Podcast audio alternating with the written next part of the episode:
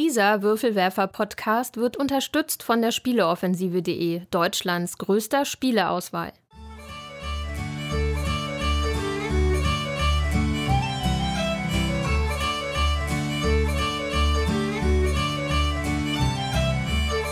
Hallo und herzlich willkommen zur neuen Ausgabe des Großen Wurfs, dem monatlichen Podcast der Würfelwerfer. Wir lieben Spiele und hier sind eure Gastgeber Steffen Rühl, Jutta Wittkavel, Thomas List und Andreas Geiermann.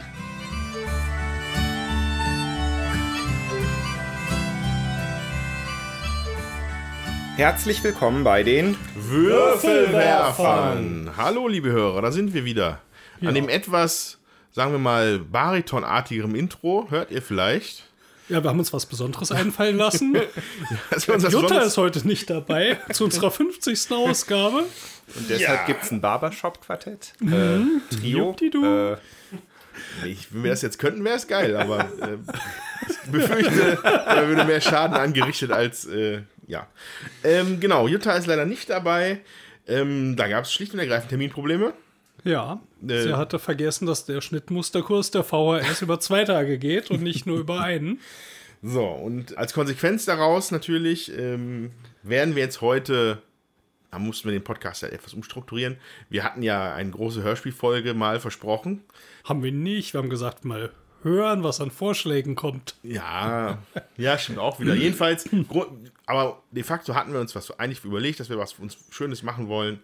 Das ist jetzt aber erstmal hinfällig, weil wenn, dann wollen wir es natürlich in der Stammbesetzung machen. Und Wobei- stattdessen machen wir jetzt nämlich heute was Schönes. ja, und wir wollten trotzdem natürlich auch eure Wünsche erfüllen und machen eine Zeitreise heute, oder? Das kann ja niemand in bestreiten. Kann man so sagen, ja. Äh, In ja, eine der beliebtesten Zeiten der menschlichen Geschichte, Ende des Zweiten Weltkriegs. Das klingt nicht verlockend. Zumindest im deutschen äh, Geschichtsunterricht in der Schule ist das, glaube ich, tatsächlich. Ja, ja, also äh, genau. es wird historisch. Es wird historisch. äh, Also für die Hälfte, die jetzt noch nicht abgeschaltet hat, sofort. ähm, das ist natürlich, wir sitzen jetzt hier zu dritt. Ähm, und da sprang uns natürlich dann ein Spiel natürlich besonders an. Skat. Ja, wäre auch, nicht- wär, wär auch noch gegangen. Aber das hier ist ähnlich, wirst Ähm, du gleich merken. Aber, also, aber eins der seltenen, drei, nur drei, also, also die man idealerweise zu dritt spielt. Ja, jetzt muss ich aber mal einhaken, weil die Spielerzahl bei dem Spiel, es geht um Churchill, historisches Spiel, ist laut Angabe auf der Packung in der Spielregel von 0 bis 3 Spielern. Null. 0 bis 3. Schön. Weil du kannst Spieler durch Bots ersetzen und es hindert dich niemand daran, alle drei durch Bots zu ersetzen. Wie, la wie lang ist die Spieldauer dann? Haben wir vielleicht noch die Möglichkeit, das durchzuspielen? Keine Ahnung, nee, ich glaube eher nicht. Wir gucken Also, einfach dabei zu. Okay. Ja, Witzig. aber richtig, Andreas, es ist ein reines Drei-Spieler-Spiel. Genau. Ähm, Churchill, ein von GMT, ähm, erschienen. Ja, also das Problem ist, wir haben jetzt auch leicht einen Internetausfall. Also es ist irgendwann erschienen. 2015. Genau, 15, ja. Ich glaube, es hat auch einen, einen Autornamen. Ne? Das ist ja so und so, so und so's Churchill. Kann Mark? Genau. Herman. Mark Hermans Churchill, Big Three Struggle for Peace. Die großen drei kämpfen für den Frieden oder um den Frieden. Wie man das äh, auch immer gleich ausdrückt, das ist beides richtig.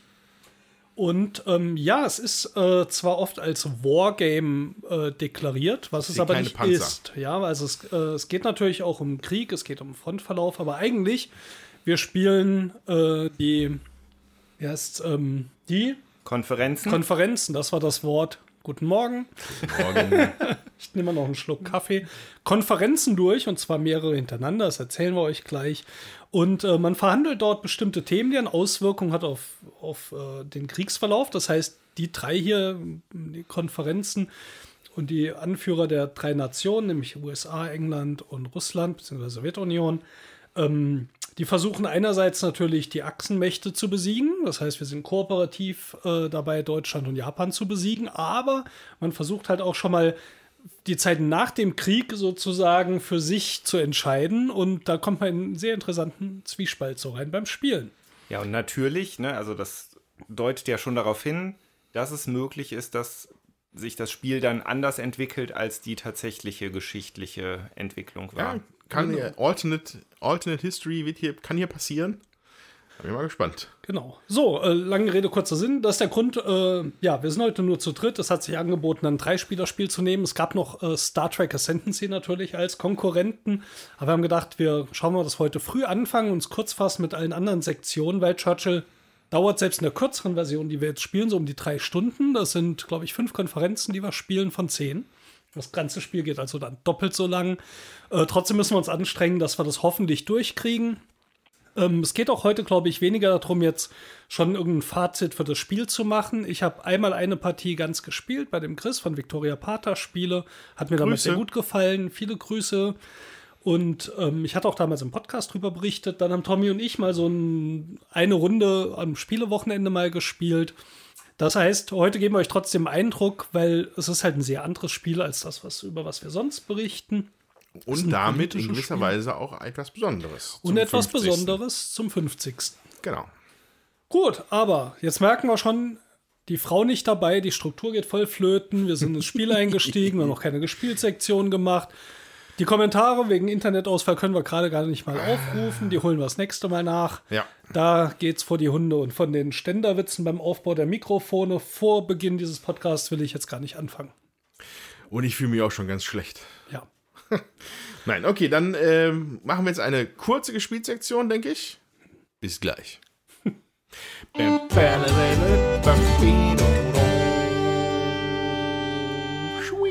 So, der nächste Punkt, wo Jutta fehlt, ist, ich habe doch keine Ahnung, was ich schon über die letzten Podcasts erzählt habe. Jutta weiß das immer, das hast du schon erzählt. Ja, Ja, deswegen haben wir eben unser gesammeltes Halbwissen zusammengelegt und mit dem Internetausfall hoffen wir, wir treffen. Und ich erzähle euch jetzt mal von einer Partie Vampire-Jihad. Ein Sammelkartenspiel, schon uralt, äh, Mitte der 90er erschienen. Und ähm, es geht um ein äh, Vampir-Setting. Das heißt, es basiert oder sehr nah an dem Vampire-Rollenspiel, wer das kennt. Das heißt, es gibt verschiedene Clans. Cool, ja, finde ich auch. Sehr schön. auch schöne Quellenbücher und so, die kann man wirklich wie, ja. wie so ein Roman lesen. Dark Ages und so. Naja, ähm, also jeder spielt quasi äh, einen Vampir-Clan und äh, man versucht gegen die anderen Clans am Tisch zu kämpfen. Es geht über einen sehr komplexen Mechanismus, finde ich. Also ich fand die Einstiegshürde, obwohl ich es auch Anfang 2000 einmal gespielt habe, muss ich natürlich jetzt von vorne anfangen, wieder sehr hoch. Und zwar haben wir das am Spielewochenende gespielt mit zwei Leuten, die sehr viel Vampire spielen, die total begeistert sind, nämlich der Marc und der Jan. Viele Grüße auch an dieser Stelle. Grüße. Und ja, so ein bisschen äh, erstmal was Interessantes ist, dass man im Kreis rumspielt. Das heißt, man hat einen Gegner links von sich, den man angreift, und einen rechts, der ihn angreift. Und insofern kann es auch eine relativ große Runde sein. Ich glaube, es geht bis sechs oder sieben Leute. Und immer wenn einer dann quasi ausscheidet, kann man den dahinter dann erst angreifen. Und ähm, ja, das funktioniert also immer in dieser Abwägung, wenn ich Vampire ausspiele, bestimmte Aktionen mache, dass ich meine Ressourcen einteilen muss, genug Verteidigung nach rechts zu haben oder auch genug Angriff nach links. Und es wird sehr viel verhandelt, vor allem wenn man es kann, was wir jetzt in unserer Partie natürlich noch nicht konnten, weil wir noch mit den Regeln so beschäftigt waren. Da muss man oft mal so zwei Schritte vorausdenken. Äh, wenn du mich jetzt rechts nicht angreifst, hilft dir das, weil dann kannst du dich um deinen Nachbarn rechts kümmern und ich lasse dich erstmal in Frieden. Da werden also Absprachen getroffen. Jeder Spieler hat einen sogenannten Blutpool, das heißt, einer, jeder spielt einen alten Vampir, der mit 30 Blutmarkern startet. Das sind deine Lebenspunkte, aber gleichzeitig auch deine Währung, neue Vampire ins Spiel zu bringen. Also auch hier hast du immer eine recht interessante Abwägung, wo gebe ich meinen, meinen Blutpool für aus. Weil wenn er weg ist, bin ich halt auch aus dem Spiel raus. Was mir auch noch so im Kopf hängen blieb, ohne jetzt so in die Details reinzugehen, ist, dass es einerseits Kämpfe gibt. Das heißt, ich äh, kann ja, nach links angreifen ähm, und die Vampire dort können verteidigen. Man kann teilweise auch vorbeischleichen äh, mit bestimmten Vampiren. Es gibt viele Sondereffekte, die auf Karten stehen. Sehr unübersichtlich, finde ich, wenn man es nicht kennt. Auf der anderen Seite gibt es aber auch politische Abstimmungen, passt übrigens ganz gut zu Churchill, die spielmechanisch auch mit im Spiel verankert sind. Das heißt, man Churchill, kann auch so Themen Vampir. ausspielen, anstatt anzugreifen. Da gibt es Abstimmungen drüber und die Leute kriegen damit Zusatzrechte oder Ressourcen. Ich kenne die einzelnen Effekte nicht mehr. Ja, aber also ein bisschen nach Details will ich dich aber trotzdem ausfragen. Okay, ich hoffe, ich als, weiß es noch. Als alter Vampire-Nerd, der ich nun mal bin, ähm, also Vampire the Masquerade-Nerd, ähm, spiegelt sich denn so der Hintergrund des Rollenspiels dann doch ein bisschen mehr noch Ja. so in dem, in dem Spiel, in dem Kartenspiel? Also sowas, was halt, Absolut. das ist quasi, es gibt ja die Clans, die sind ja quasi Die allbestimmend bei dem Rollenspiel. ähm, man, hat man dann quasi ein Bruja-Deck oder ein Tremere-Deck oder wie läuft das? Ja, äh, da bin ich jetzt bin ich schon ein bisschen auf dünnem Eis. Du hast Okay. diese Decks. Ich glaube, man kann auch bestimmte Fremdkarten mit dazu Mhm. nehmen, aber da weiß ich jetzt die Regeln nicht genau. Also, Die Frage wäre wahrscheinlich, ob der älteste Vampir, den man hat, ob der einem speziellen Clan zugehörig ist, nehme ich mal an. Ich weiß es ehrlich gesagt jetzt gerade nicht. Der Vampir im Clan zugehört. Ich würde es auch jetzt auch annehmen, aber ich, ähm, weiß ich jetzt nicht Alles genau. Ähm, es gibt aber auf jeden Fall äh, die Prinzen, Camarilla, ne, so hieß es doch. Ja. Äh, die, also die Abstimmung, die politischen, die sind ja aus dem Rollenspiel. Also das ist schon sehr nah am, am Rollenspiel dran, an dem ganzen Hintergrund. Ja. Aber jetzt muss ich mal fragen, also bei mir ist es sehr lange her, dass ich Vampire gespielt habe, aber Camarilla war ja quasi eine sozusagen Überfraktion, so wie es auf der anderen Seite den Sabbat gab. Genau, Ne? das- waren ja im Prinzip so die beiden Gegenspieler ja, ja. in Anführungszeichen. Heißt das denn, man hat dann in dem Spiel auch irgendwo zwei Fraktionen oder fällt das eher raus? Nur wenn sie sich finden. Also ich glaube nicht spielmechanisch, aber es können sich natürlich ähm, Verbindungen ergeben, ja, dass man mit jemandem zusammenarbeitet. Zumindest, wenn ich mich dunkel erinnern kann, gab es, glaube ich, nachher, es, Sabbat war ein eigenes Ding. Ich glaube, vielleicht sogar ein eigener Ableger davon oder sowas. Weil, also die Camarilla, die unterscheiden sich ja durch diese so- die sogenannte Maskerade vom Sabbat. Also die, die Camarilla-Clans, die Camarilla-Vampire sind halt darauf bedacht, im Hintergrund zu bleiben. Dem Sabbat ist es egal. damit die Menschheit sie nicht, genau, damit nicht sie, erfährt, dass es sie gibt, Genau. weil sie sonst gejagt werden. so, und da werden halt diese politischen Winkelzüge, um halt trotzdem Macht zu gewinnen, das ist halt typisch Camarilla. Sabbat ist halt eigentlich eher wie so ein Dungeon Crawler. Wenn man eine Sabbat-Kampagne spielt. Immer auf die Glocke. Ähm, äh, und das, ich glaube, das ist in dem Sabbat, in dem, in dem Dschihad-Spiel war dieser Sabbat-Teil ausgelagert, aber ey, das ist eine ganz finstere Erinnerung. Ich meine, ich hätte mir mal ein, ein Sabbat-Deck irgendwann mal gekauft. Ich wüsste auch nicht, wo ich es jetzt habe. Aber ich könnte, es könnte auch völliger Quatsch sein. Also bitte. Verlassen wir mal Vorsicht. das Halbwissen hier Ja. und sagen einfach so genau wissen wir es nicht. Ja. Ich war sehr damit beschäftigt, überhaupt die ganzen Regeln zu verstehen, obwohl es, denke ich, gut erklärt war. Es ist unheimlich viele Details und äh, sind jetzt auch nicht die ganz einfachsten Regeln. Vielleicht noch kurz, warum wir immer Jihad und Vampire sagen. Das Spiel kam erst unter dem Namen Jihad raus, hat man aus vielleicht verständlichen Gründen dann irgendwann mal umbenannt in Vampire äh, was sowohl markentechnisch als auch durch den Begriff, der in den 90ern jetzt noch nicht so irgendwie strapaziert war. Jihad ist heute ein bisschen anders besetzt. Ja. Ist jetzt unter Vampire erschienen und es gibt eine Neuauflage. Das heißt, das Spiel wurde erstmal über, war ich glaube, über zehn Jahre von Fans gepflegt mit Regelfragen und so in Foren. Die Leute haben das immer lebendig gehalten und jetzt gibt es eine Neuauflage auch. Ähm, Kenne ich jetzt nicht die Unterschiede. Wir haben, glaube ich, viel mit den alten Karten jetzt noch gespielt. Die beiden Herren kamen mit ein oder zwei Koffern voller Decks. da war eine Menge Auswahl. Ähm, und durch die Neuauflage ist jetzt auch wieder eine Turnierszene entstanden, weiß ich zum Beispiel gerade aus Bochum, ein Freund von mir mitspielt, eine regelmäßige Runde. Ich glaube auch Turniere. Und ähm, ja, schaut euch mal um, wenn euch das äh, der Sinn danach steht, ein komplexes äh, Sammelkartenspiel zu spielen, das sich sehr anders anfühlt als jegliche Magic-Variante. Ich glaube, das ist ein großer Vorteil. Also ich denke mal so Vampire und Netrunner waren für mich so die beiden, die sehr weit weg waren von dem, was Magic machte. Vielleicht auch noch das alte Lord of the Rings. Das äh, hat ein sehr eigenes Feeling. Aber ich glaube, man muss sich schon ein bisschen reinfuchsen. Ja, und ich habe jetzt schon ein bisschen Horror, dass die nächste Partie vielleicht so weit weg ist, dass ich wieder von vorne anfangen Ja, muss. Und äh, das, das äh, stört mich so ein bisschen dran.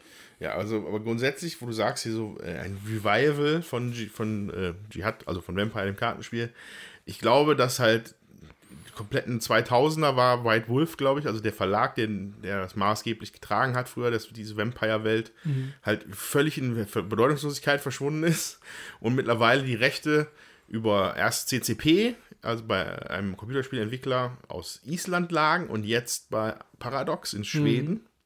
Und die sind jetzt schon deutlich aktiver wieder mit ihren, äh, mit, mit, dieser, mit, der, mit der Lizenz. Da ist jetzt, war jetzt ein Kickstarter über Vampire, ein Legacy- ein Legacy-Spiel mit Vampire-Aspekten. Das Rollenspiel ist in der neuen Rollenspiel Version ist erschienen. Ja. Und äh, genau, deswegen kommt da wahrscheinlich wieder ein bisschen Leben rein. Was natürlich Leute wie mich sehr freut, die halt da ihre gesamten Teenagerzeit quasi oder auch ältere Teenagerzeit, also Ja. viel mit beschäftigt haben und das äh, hart gefeiert haben damals. Ja, man muss sagen, ähm, das Vampire-Rollenspiel vielleicht auch, was da so ähm, ansprechend war. Einerseits diese World of Darkness, es war eine düstere Gothic-Welt, was damals natürlich. äh, 99 schon fand ich das getroffen hat. extrem ansprechend. Und es war sehr auf Storytelling fokussiert. Ähm, es war nie ein Dungeon Crawler Spiel, außer was du eben gesagt hast, so ein paar Ausprägungen. Ähm, und ich glaube, das, das hat die Leute damals fasziniert. War ein sehr gut durchdachter Hintergrund, wie diese Vampirgesellschaft funktioniert.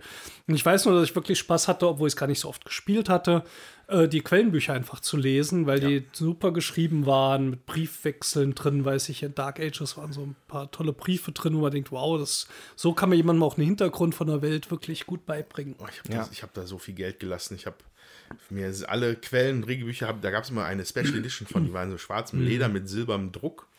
Da habe ich halt einfach alles von.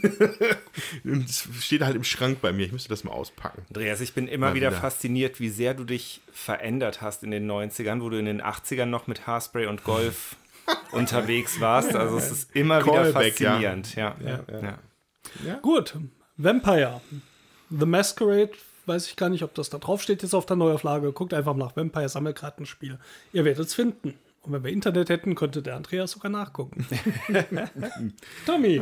Ja, ähm, dann spreche ich jetzt mal über Buntes Burano, das wir eines Dienstags mal ähm, bei uns zu Hause gespielt haben, ne, mit Jutta, Steffen, Lisa und mir. Vier Spieler ist auch die maximale Spieleranzahl. Und was macht man bei buntem Burano? Man baut sich seine schöne bunte Burano-Straße auf. Burano ist ja eine Insel, wenn ich mich jetzt recht entsinne, in Venedig. Ne, die halt sehr von Venedig erinnern, ja, die halt drauf. Ist ja. nicht Murano? Nein, Burano, buntes Burano. Ja, aber, ja. aber Murano ist glaube ich die in Venedig. Ach so, ich weiß nicht okay. Genau. Das mag auch das ein und dasselbe sein. Auch da absolut gefährliches Viertelwissen. Ja. Also ich, bin, ich kein Internet, keine Jutta, meine Güte. ja, soll das was, was für ein Podcast? Ja, ja, also das ist natürlich ähm, tatsächlich jetzt sehr gefährlich, da wir unser Halbwissen nicht mehr kaschieren können. Sprechen wir über das Spiel, okay? Ich bin mir ziemlich sicher, dass es buntes Burano heißt und dass es um, ja, ich meine, eine Insel in Venedig geht auf jeden Fall irgendwie einen Bereich, der halt berühmt ist für seine bunten, schönen Straßen. Eine wahre Touristenattraktion. Ähm, und genau das macht man. Jeder Spieler baut eine schöne bunte Straße vor sich auf. Dazu gibt es halt eine Kartenauslage. Die ist halt aufgeteilt in Untergeschoss, erstes Geschoss und äh, also Erdgeschoss, erstes Geschoss und Dachgeschoss. Und man kann halt oder muss fünf Häuser bauen und braucht halt dann immer ja diese drei Teile. Ne? Also wenn man die drei Geschosse fertig hat, dann hat man halt ein Haus abgeschlossen. Idealerweise in einer Farbe. Idealerweise in einer Farbe.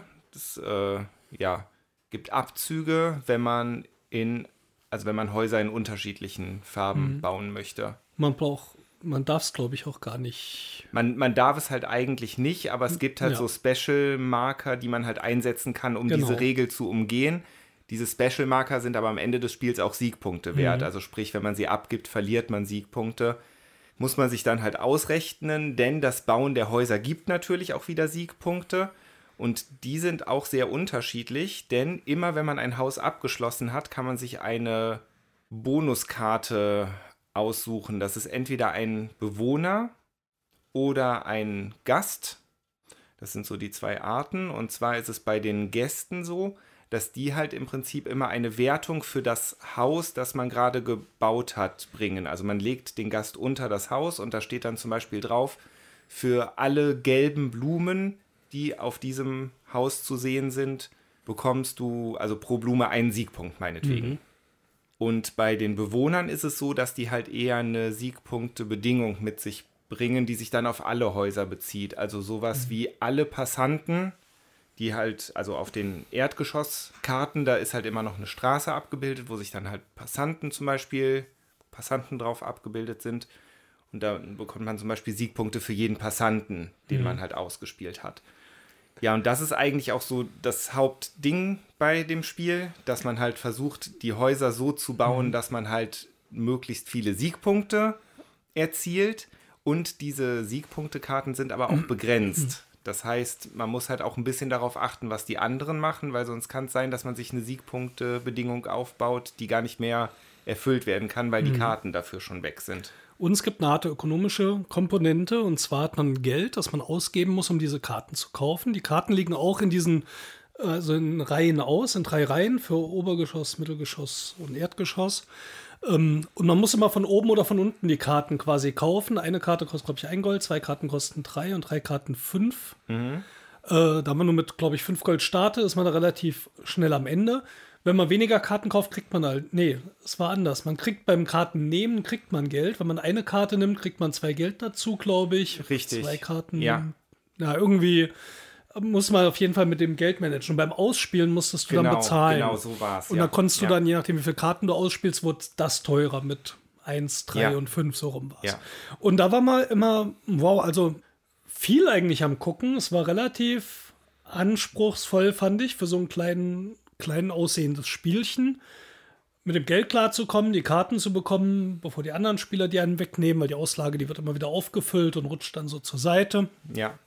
Und ähm, man darf die Häuser auch nicht einfach mit dem Dachgeschoss anfangen, muss von unten nach oben bauen. Man hat noch so zwei Gerüstkarten, die man so als Platzhalter einsetzen kann, um es ein bisschen einfacher zu machen.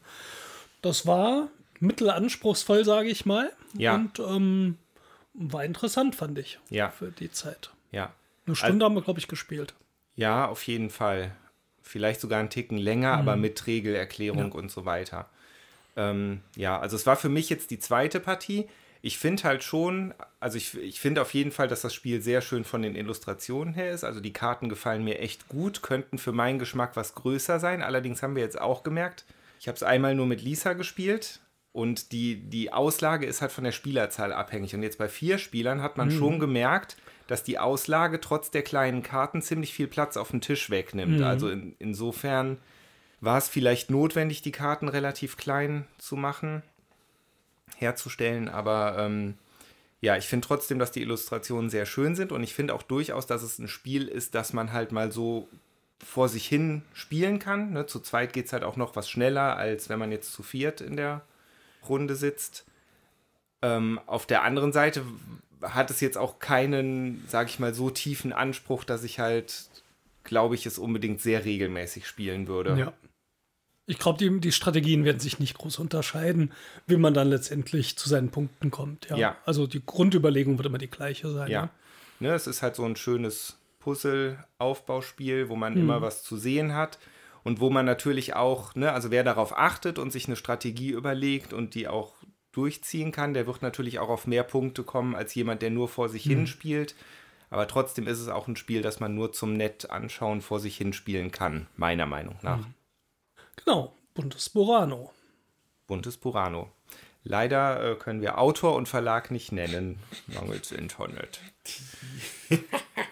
ah, das, das ist so, ich fühle mich so ähm, Ach, exponiert ist, hier. Ich, so, äh, der Blick hinter die Kulissen. Ich glaube, es ist Board Game Circus. Da bin ich mir, da bin ich mir ja, zu 98 ja, Prozent sicher. Okay. Ich, aber den Autoren wüsste ich, könnte ich nicht mehr sagen. Wir hatten damals gelesen. Naja, wie gesagt, ohne Internet aufgeschmissen. Haben wir leider nicht hier die Box. So. Okay. Ähm, ja, also von mir, das wird jetzt sehr kurz. Ähm, es gab nicht viel zu spielen für mich in letzter Zeit. Sämtliche Spielabende wurden, wenn dann von ähm, Arkham Horror, dem Kartenspiel, belegt. Ähm, ja, ich habe da jetzt schon oft genug drüber geschwärmt. Aber äh, du hast jetzt die Erweiterungskampagne. Genau, ich habe mal 100 durch. Euro in die Hand genommen und habe auf einmal jetzt alle, den kompletten Dunwich Circle. Ähm, das kostet so viel Geld einfach. Fantasy Flight Living Card Games, das ist einfach traurig. Aber man ist, man ist, ist, ist es noch, ist es schlimmer als damals Magic Crack, habe ich das Gefühl. Ähm, naja. Aber jedenfalls, wir haben auch eine schöne, wir haben die Kampagne schön gestartet. Acht Abenteuer wäre der dann komplette Dunwich-Zyklus. Ähm, bei sieben waren wir leider raus. Also ohne da jetzt auf Details einzugehen, sind wir halt grandios gescheitert irgendwann mit, sagen wir mal, also ich fand es großartig, so zu scheitern, weil ich natürlich auch so das, dieses Lovecraft-Gefühl immer so ein bisschen mehr verinnerlicht habe, glaube ich, als mein Spielpartner Christian. hm. da, also ich, das ist doch eigentlich ganz normal, dass am Ende einer Lovecraft-Geschichte das nicht gut ausgeht. So. Das ist wohl eher so. so und wenn man da, wenn man den, dass ich das einmal verinnerlicht, dann passt es dann vielleicht auch irgendwann. Ähm, Christian war sehr angefressen an dem Abend, aber ist jetzt auch wieder, wieder auf, auf Linie und wir freuen uns auf das, den zweiten Start der Kampagne. Die werden unsere Decks nochmal neu bauen, anpassen. Mhm. Das ist nämlich das, was ich da spannend finde. Ähm, ich finde nämlich, dass das Spiel storymäßig, das ist halt nett und gut, aber das ist nicht für mich das Beste an dem Spiel. Das Beste für mich ist das Ludo-Narrativ bei dem Spiel. Das heißt, die was mir das Spiel, das Spielen des Spiels Geschichten erzählt. Also ich hatte das irgendwie letztes Mal, glaube ich, schon mal erwähnt oder mhm. vielleicht auch nicht oder nur dir gegenüber, Steffen. Äh, meine, meine Ermittlerin war Zoe Samaras, eine Köchin, zu, die, zu der Gott spricht mhm. und die deswegen äh, durch das Land zieht und mit Äxten und Beilen Monster erschlägt, weil das ihr, ihr, ihr, jetzt ihr Ziel im Leben ist. Und alles ist das halt der Hintergrund dieses Charakters und es ist halt auch ausgedrückt über die Schwächen, die sie hat in dem Deck, das, was sie kann. Also ich, sie kann halt gut kämpfen. Und, äh, und so hat sich das dann aber halt, das hat sich dann einfach durch die Mechaniken dieses Spiels noch weiter gut ausgedrückt und dann mhm. die, die Situationen, die ich da durchgekommen bin. Das Ludo-Narrativ ist, ist meiner Meinung nach das Stärkste an dem Spiel. Und das werde ich auch wieder haben, wenn ich ein anderes Deck baue und die Kampagne nochmal spiele. Ja. Auch wenn ich die Story dann in gewisser Weise schon kenne, obwohl ich natürlich, die ist natürlich auch schön verzweigt. Also ich habe Charaktere stehen auf einmal in irgendwelchen Anleitungs-Szenario-Büchern, von denen ich nicht mal, die Karte habe ich noch nicht mal gesehen. Also, mhm. hm. ähm, insofern alles super, freue ich mich, das bald wieder zu spielen. Also du hast mein, meine Frage, die ich noch gehabt hätte, glaube ich, gerade schon beantwortet. Okay. Also es baut wieder alles schön aufeinander auf. Das heißt, jedes Szenario, das man abschließt, hat ja, gegebenenfalls genau. einen Einfluss auf das nächste. Genau. Du kannst jedes ja. einzeln spielen, wenn du möchtest. Mit einem höheren Schwierigkeitsgrad wird oft empfohlen, aber dann kannst du natürlich auch die ähm, ähm, Decks ein bisschen stärker machen. Oder du baust halt wirklich eine komplette Kampagne auf. In den, in den Regeln sind ja auch immer wie so ein Kampagnenplan ist er ja eingezeichnet. Da kannst du halt abhaken und so, dann hast du diese Sachen schon gemacht und dann verzweigt ja. sich dann hier wieder. Und äh, jedenfalls, das ist super. Genau, spielt Arkham Horror, das Kartenspiel, ist es fantastisch. Und das zweite, was ich eigentlich noch anbringen wollen würde, weil das, womit ich dann da auch meine Zeit verbracht habe, war eine Runde Gwent zu spielen. Das hatte wir also Gwent, hatten wir auch schon ein, zwei Mal erwähnt, ist ein digitales Kartenspiel, was entstanden ist aus einem Computerspiel namens Witcher 3, Wild Hunt. Da war halt als zusätzlich, das ist halt ein Open-World-Rollenspiel, riesig groß, hunderte Stunden kann man darin versenken. Und ein Teilaspekt davon, das war, dass du in Kneipen dieses Kartenspiel spielen kannst, was die sich halt einem ausgedacht. Genau, und daraus haben dann der Entwickler CD Projekt ein eigenständiges Spiel gemacht und zu diesem eigenständigen Spiel noch eine Kampagne. Und zwar nennt sich Thronebreaker. Das heißt, du da läufst du mit einem Charakter durch ein Land und erlebst eine Story, eine interessante, und musst auch Entscheidungen treffen, aber sämtliche Kämpfe und viele andere Dinge sind da über einfach Karten, das über, einfach dann über Gwent abgebildet, dass du halt eine Partie spielen musst. Wenn du dann halt gerade diese Monster triffst, dann kämpfst du halt gegen dieses Monster, Monster in einem mit deinem Kartendeck. Hm. So, und das ähm, war auch sehr gut. Der Hintergrund dessen, warum ich das jetzt verstärkt gespielt habe, ist, das wäre nämlich der Grund, warum ich das jetzt sage. Falls ihr auf der PlayStation 4 Gwent spielt, habt ihr es vielleicht noch nicht mitbekommen, der Service da wird bald eingestellt und zwar im Juni. Und dann wird das Ding nicht mehr spielbar sein auf PlayStation 4 und alles, was ihr da habt, wäre weg. Man kann das aber, zu, man kann aber auf der Webseite von, von CD Projekt oder von GOG ähm, seine ganzen Sachen transferieren lassen in die PC-Version. Und das ist auch der Grund, warum ich das gerade verstärkt spiele, damit ich halt alles aus dieser Kampagne raushole und es dann auf meinen PC-Account übertragen kann. Genau, das wäre mein, mein Service-Hinweis an euch dort draußen, falls ihr das spielt. Dazu hätte ich eine Frage. Bitte. Ich habe mich nämlich schon immer gefragt, ob das Gwent, das man innerhalb des Witcher 3 Spieles spielt, äh, genau das gleiche ist wie das ja, mhm. Single-Gwent-Spiel. Okay. Ähm, also, das ist eine Evolution davon, würde ich sagen. Also, das, das Gwent im, im ursprünglichen Computerspiel war, du hast ein Set an Karten und du hast dann drei Reihen, die du sie legen kannst. Und am Ende, man hat halt quasi eine Hand. Beziehungsweise man spielt über drei Runden, also das nicht, aber man zieht nochmal ein paar Karten nach. Aber man hat quasi eine Hand von seinem Deck. Und man muss halt im Endeffekt mehr auf den Tisch bringen, also an Stärkepunkten von seinen Charakteren als der Gegner. Und man hat die Möglichkeit einfach zu passen, dann kann der andere weiterspielen und dich dann theoretisch übertrumpfen. Ähm, das wird dann aber einen Kartenvorteil für dich generieren, weil du einfach nichts mehr spielen musst, weil du bist gezwungen, immer eine Karte pro Runde zu spielen. So, ähm, das war dann bei Witcher 3 auch schon interessant und komplex, weil die Karten dann auch Effekte mitbringen teilweise. Das ist jetzt natürlich beim Single, also beim, beim Standalone Gwent nochmal deutlich komplexer geworden. Deutlich komplexer. Auf der anderen Seite ein bisschen reduziert, weil es gibt nur noch zwei Reihen. Mhm. Und dafür gibt es jetzt aber auch noch einen, einen Helden, eine Hero Ability, die dabei ist. Ähm, also es ist eine, eine wei deutliche Weiterentwicklung von dem, was man im ursprünglichen Spiel gesehen hat, die eine Entwicklung, die man aber verfolgen konnte, weil am Anfang war das Standalone nicht sonderlich anders, aber dadurch war es einfach auch nicht sonderlich gut. Ja. Mittlerweile ist Gwent schon, das macht schon sehr viel Spaß, ja. muss ich sagen. Also mir macht ja das Witcher 3 Gwent schon sehr viel Spaß. Und da muss ich jetzt aber nochmal fragen, da gibt es ja auch Anführer. Mhm. Die Helden sind aber nochmal was anderes. Nein, also das sind die Anführer. Ich glaube, aber früher waren die dann auf dem Spielfeld, glaube ich, als Karte. Kann das sein? Nee. Nein? Nee, die waren, waren auch Dann waren sie zumindest am Anfang vom Standalone waren sie irgendwie auf dem Feld. Weil jetzt sind sie es nämlich nicht mehr. Jetzt hast du noch so einen extra, so einen animierten Charakter links, der da steht und halt Spezialfähigkeiten mitbringt. Ähm, ja, also man sieht, dass da die Wurzeln das gleiche Spiel sind, aber das Gwent Standalone ist deutlich, deutlich komplexer geworden. Ja. Gibt es auch, mit, ist auch mehrere Erweiterungen durchgegangen mittlerweile, ähm, wo eine komplett neue Faction dazu gekommen ist. Die Salamandras. Mhm. Wer sich an mhm. Witcher 1 noch erinnert, vielleicht, wenn er es gespielt hat, das sind so komische so Gangster-Clan, die haben jetzt ein eigenes, eine eigene Faction bekommen. Und äh, ja, großer Spaß. Gwent wahrscheinlich das ein, auch eins der Spiele, die halt schön weit weg sind von Magic und dadurch halt interessant mhm. sind. Okay. Viele interessante Kartenspiele heute, ne?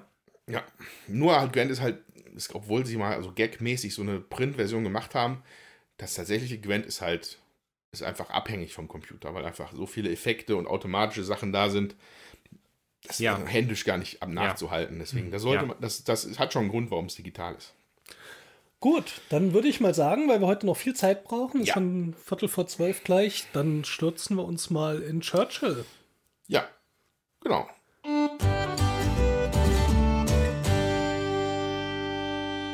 So, Churchill haben wir mal aufgebaut und zwar beginnend mit der äh, sechsten Konferenz im Spiel und wir beschreiben euch mal so ein bisschen, wie es hier auf dem Tisch aussieht. Genau, wir haben nämlich anscheinend entschieden, äh, dass wir ganz für Anfängermäßig direkt mit dem Turnierszenario einsteigen. Turnier hört sich erstmal jetzt ein bisschen gruselig an, aber wird schon. Es ist einfach das zweite. Es gibt noch ein kleineres Einsteigerszenario und dann kommt das Turnierszenario und dann kommt die volle Kampagne.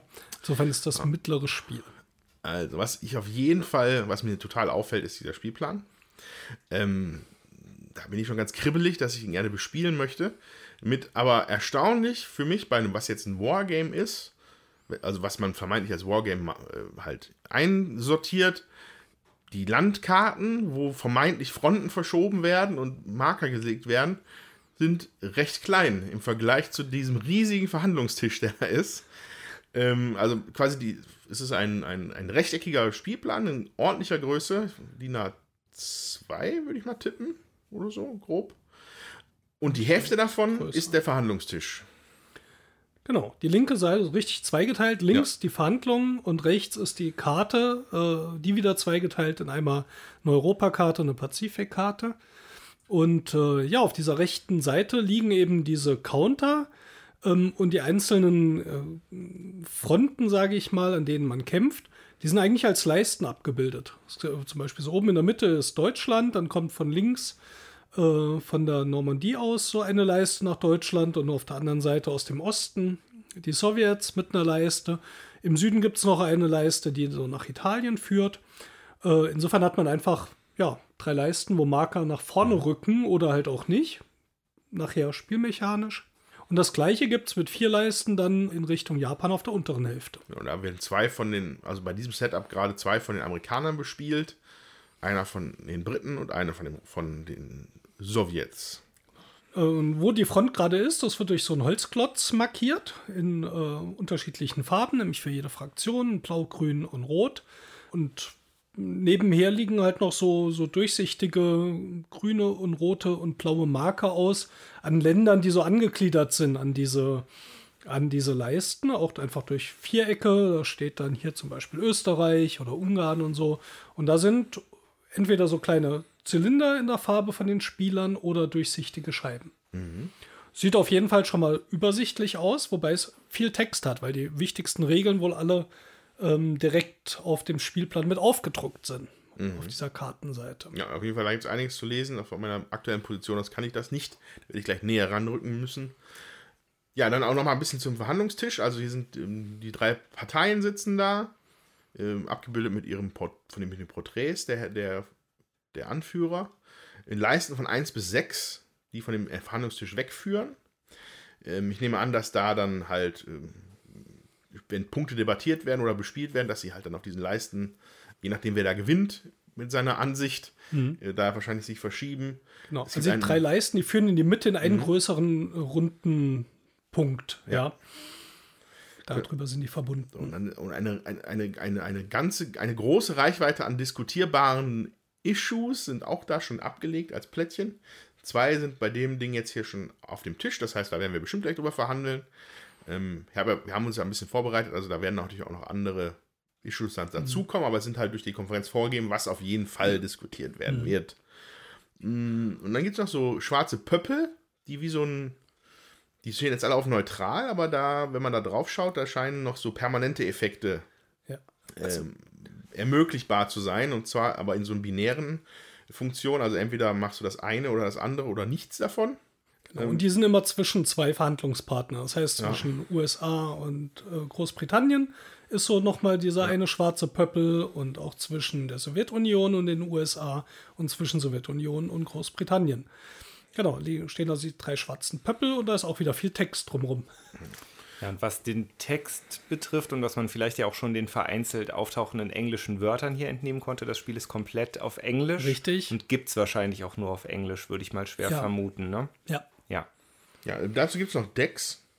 Also in, für, jede, für, jede, für jeden Spieler wird es gleich ein Spiel, ein, ein Kartendeck geben, wo ich äh, verschiedene ich vermute mal, historisch belegte Personen äh, abgebildet sind. Also zum Beispiel, also hier ist ja äh, J. Edgar Hoover auf jeden Fall, ist ja eine, also die kenne ich dann ja sogar. Aber ähm, es sind auch so einfach die Verhandlungsführer, mhm. äh, die man mitnimmt. Da kriegt man so immer sieben auf die Hand pro Konferenz.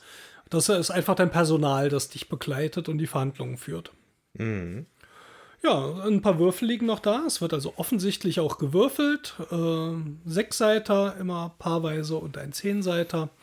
Und es gibt natürlich passend zu so einem Anführungszeichen Wargame-politischen Spiel trotzdem noch einige Marker, die da rumliegen, Ressourcen und äh, ist aber eigentlich überschaubar. Ist jetzt nicht keine, keine Materialschlacht. Wenn ich das mal mit, einem, mit einer fortgeschrittenen Partie Access and Allies vergleiche in meiner Erinnerung, da ist deutlich mehr. Da ist ein bisschen mehr. Mehr, mehr Kram auf dem Tisch. Ja, aber hier zieht man halt auch weniger einzelne Armeen oder was. Ja. Hier geht es ja eher um die Verhandlung. Aber das ist ja auch das Interessante.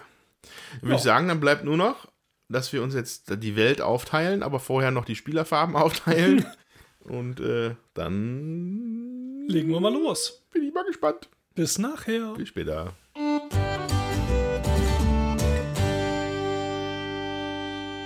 Okay. Hallo, liebe Zuhörer. Wir sind wieder da. Jetzt.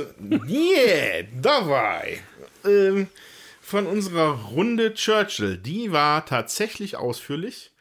Wobei das nicht dem Spiel anzulasten ist, sondern den Spielern, glaube ich, zumindest in der ersten, bei der ersten Konferenz, da haben wir, glaube ich, mal locker eine Stunde verbrannt. Mhm. Weil wir alle überlegt ja. haben und das noch nicht sicher hatten, wie es laufen sollte. Mhm.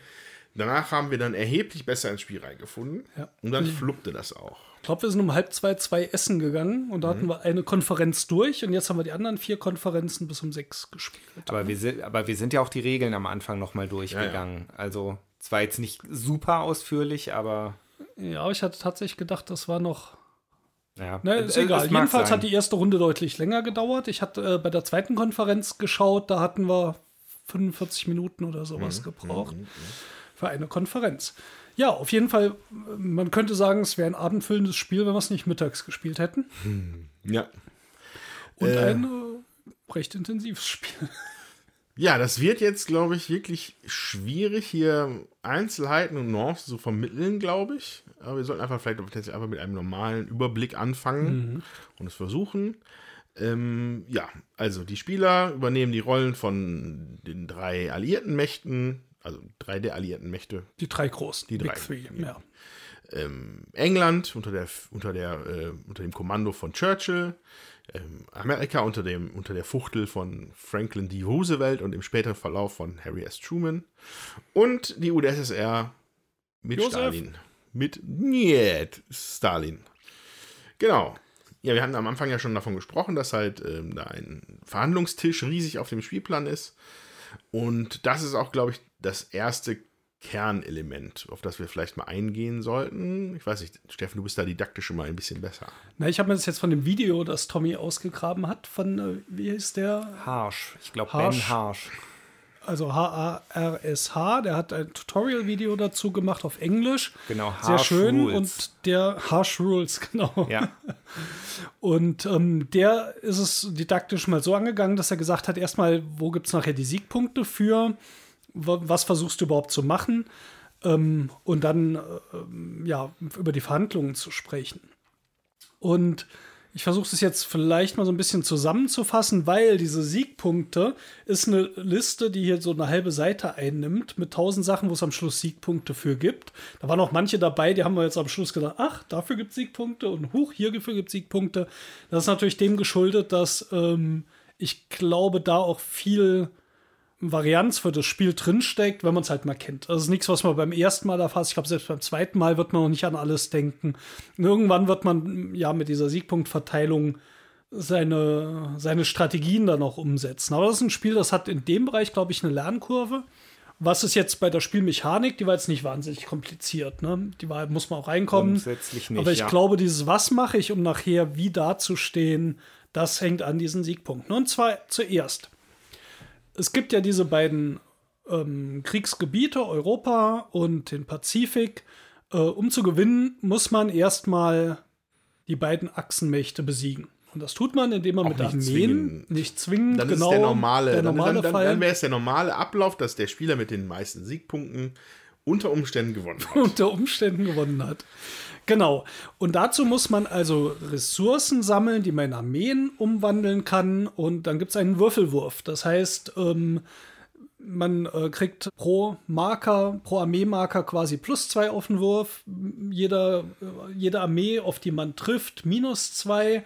Und dann wird gewürfelt und man muss halt nachher äh, unter die, diese Schwierigkeit kommen. Ja, da würde ich vielleicht gerade noch mal einhaken, weil tatsächlich ist es so, dass auf jedem also auf jedem Weg, auf jeder Front quasi ein Frontmarker fest sitzt. Also der ist immer da und Ja. der ist halt dann quasi in einem Gebiet und jede Runde versucht dieser Frontmarker automatisch nach vorne zu gehen. Und das macht er halt über einen Würfelwurf. Genau. Und durch diese Produktion und durch das Verstärken mit Armeeeinheiten sozusagen kann man halt die Chance, dass der Frontmarker weitergeht, verbessern.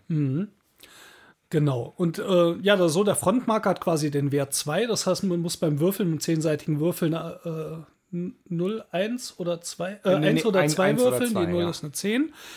Wie gesagt, für jede Armee, die sich in den Weg stellt, und das ist tatsächlich auch ganz einfach. Also die Front kann die zurückgehen. Es gibt eine feste Verteilung, wie die Armeen sich verteilen durch andere Sachen, die im Spiel passieren. Und dann kann man halt gucken, okay, da liegen nachher drei Armeen im Weg. Eventuell können durch Würfelwürfe noch ein paar dazukommen. Das ist noch so eine gewisse Ungewissheit. Aber wenn ich weiß, da können maximal vier Armeen liegen, kann ich die Prozentzahl ausrechnen. Dann muss man sich halt absprechen, so viel Marker auf die andere Seite legen. Man würfelt einmal und dann geht die Front vor oder nicht. So, das ist erstmal so das Grundprinzip, wie sich diese Fronten verschieben. Je näher man an die Länder kommt, die Russen kommen aus dem Osten, Amerikaner und Engländer aus äh, dem Westen und es gibt noch hier die Süden, italienische ja. Front, ja, wobei die dann nicht nach Deutschland reicht. Ähm, und man, man kriegt Siegpunkte, je näher man natürlich dann an die an das Land reinkommt. Äh, jetzt haben die Russen hier aus dem Osten Deutschland dann befreit, während die, äh, also die anderen Mächte hier, die England und USA, noch weiter weg waren. Aber mit unserer Unterstützung, und das ist das Interessante dran, auch wenn das viele Siegpunkte jetzt für Stalin waren, war unsere Unterstützung groß, weil man muss ja einen sauren Apfel beißen, man will ja trotzdem die Achsenmächte besiegen, also verzichtet man auf seine Siegpunkte und unterstützt jemanden. Und da muss, da muss ich dann, also das, das passt jetzt hier nicht rein, aber da muss ich nachher auf jeden Fall drauf zurückkommen, wenn ich das nicht, äh, nicht dran erinnere. Ja. Dann erinnert mich bitte daran, dass man da in eine gute Verhandlungsposition kommen konnte, weil unsere Fronten waren ja gleicher Abstand. Mhm. Aber meine war etwas interessanter, sie vorzutreiben. Genau. einfacher war. Ja. Ähm, ich wollte noch hinzufügen, dass in dem Moment, wo eine Front halt einen, einen Achsenmacht-Hauptland erreicht, also Deutschland oder Japan, dass in dem Moment ähm, der, der Krieg quasi an, auf der Karte vorbei ist. Also wenn Russland, wie jetzt, also wie jetzt in unserem Fall, wenn die UdSSR, also Andreas Deutschland erreicht, ist in dem Moment Schluss, dann bewegen sich die Fronten auch nicht mehr weiter. Dann ist der Krieg dort gewonnen. Genau.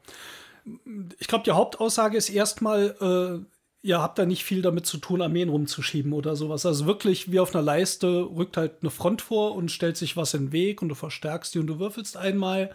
Und das wird nach jeder Konferenz halt ausgewürfelt. Und so versucht man erstmal das gemeinsame Ziel zu erreichen. Nebenher, was jetzt auch relativ viele Punkte gebracht hat, vor allem für mich, und ich hatte jetzt auch knapp, muss man sagen, gewonnen. Nicht, weil ich. Nicht weil ich äh, nicht weit vorne war, obwohl zwischen uns war. Ja, da kommen wir gleich drauf. Weil das ist echt ein interessanter Twist, glaube ich, wie, wie man nachher gewinnt oder nicht gewinnt. Aber es gibt also noch zusätzliche Länder, die neben diesen Frontlinien liegen und die kann man durch ja, immer so Spionage oder äh, ja, Einflussnetzwerke erstmal besetzen und dann politischen Einfluss reinsetzen. Und äh, da gibt es drei Punkte für politischen Einfluss, den man nachher drin hat. Und noch einen Punkt, wenn, wenn man nur so ein Spionagenetz hat und sonst keiner politischen Einfluss hat. Was mir jetzt fast 30 Punkte oder 30 Punkte sogar gebracht hatte. Ähm, das ist also nochmal eine Möglichkeit, Siegpunkte zu bringen. Ich glaube, das ist so, was das Spiel interessant macht. Dieser Zwiespalt mit, wie viel gebe ich in die Allgemeinheit, um das gemeinsame Ziel zu machen, wie viel zweige ich schon für mich ab, um Punkte zu kriegen. So, Vielleicht noch kurz, wie die Armeen sich verteilen, die sich in den Weg stellen. Das ist nach einer Tabelle, die wird einfach abgehandelt. Wenn das und das passiert ist, also äh, wenn die, der D-Day noch nicht stattgefunden hat, dann gehen vier deutsche Armeen von sechsen an die Ostfront. Ja, sobald aber der D-Day stattgefunden hat, werden die ganz anders verteilt. Genau. Und es werden auch weniger, also ja, beide Kriegsschauplätze haben den, äh, den militärischen Zusammenbruch eine Tabelle dafür oder beziehungsweise einen Ablaufplan für den militärischen Zusammenbruch der deutschen Armee und der japanischen Armee. Und je weiter man vorkommt, dann werden auch wieder Würfelchen weggenommen, wie die für Armeen stehen. Mhm. Und äh, dadurch werden dann auch weniger verteilt werden durch mhm. Zufall. Ähm, aber auch zum Beispiel, je näher man kommt, desto an, kommen wieder andere Gefahren ins Spiel, wie zum Beispiel die Kamikaze-Angriffe der Japaner. Und ja. äh, also das ist da sehr dynamisch, also zumindest das verändert sich über, dies, über die Partie, wie sich es da kämpft.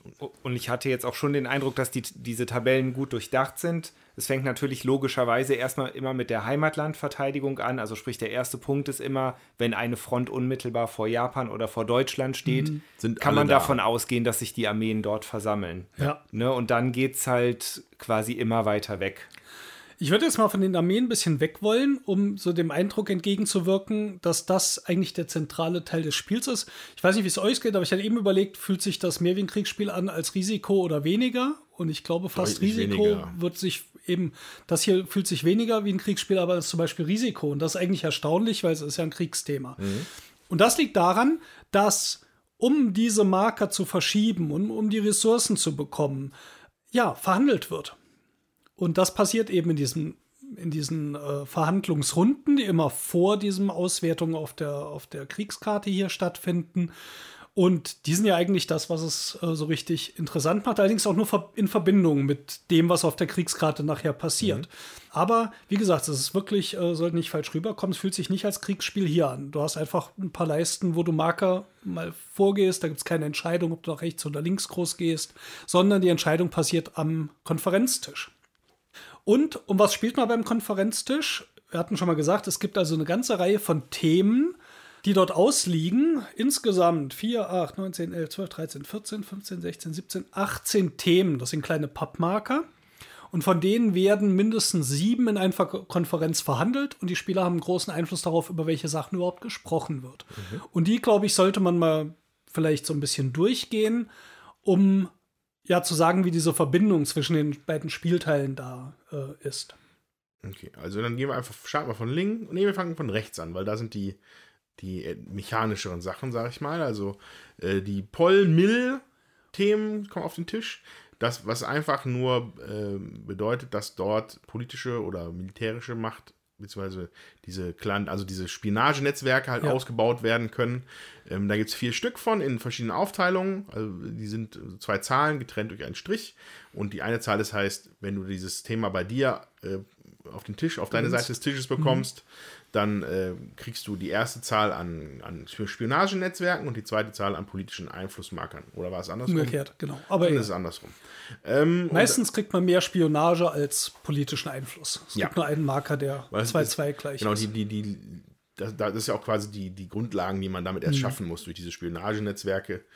Davon gibt es, äh, genau, vier, vier Marker, 1-1, 1, 2, 2, 2 und 1, 3. Genau. So, und man muss feststellen, ähm, die sind natürlich dann äh, heiß begehrt, wenn die dann auf den Tisch kommen, weil man ja nicht nur gerade den Krieg vorantreiben möchte, sondern halt seine Einflussplätzchen, Plätzchen, Plätzchen. seine Einflussplätzchen verteilt, um am Ende fett Siegpunkte abzuräumen, so wie der Steffen es getan hat. Genau. Und ähm, vom, vom, vom, vom Story oder vom historischen her heißt, man bringt sich in Ausgangsposition für nach dem Krieg. Ja. Ja, das heißt, man hat möglichst viel politischen Einfluss in anderen Ländern schon gesammelt, weil diese ganzen Länder, die haben nichts mit dem Krieg zu tun.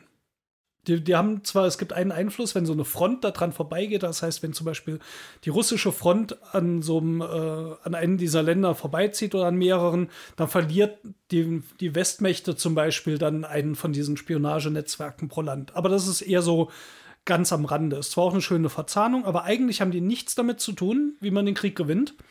Die sind nur dazu da, um durch den Anreiz von Siegpunkten Ressourcen rauszuziehen, um die Spieler, denke ich mal, in den Zwiespalt zu bringen. Arbeite ich für mich oder für die Gemeinschaft? Ja.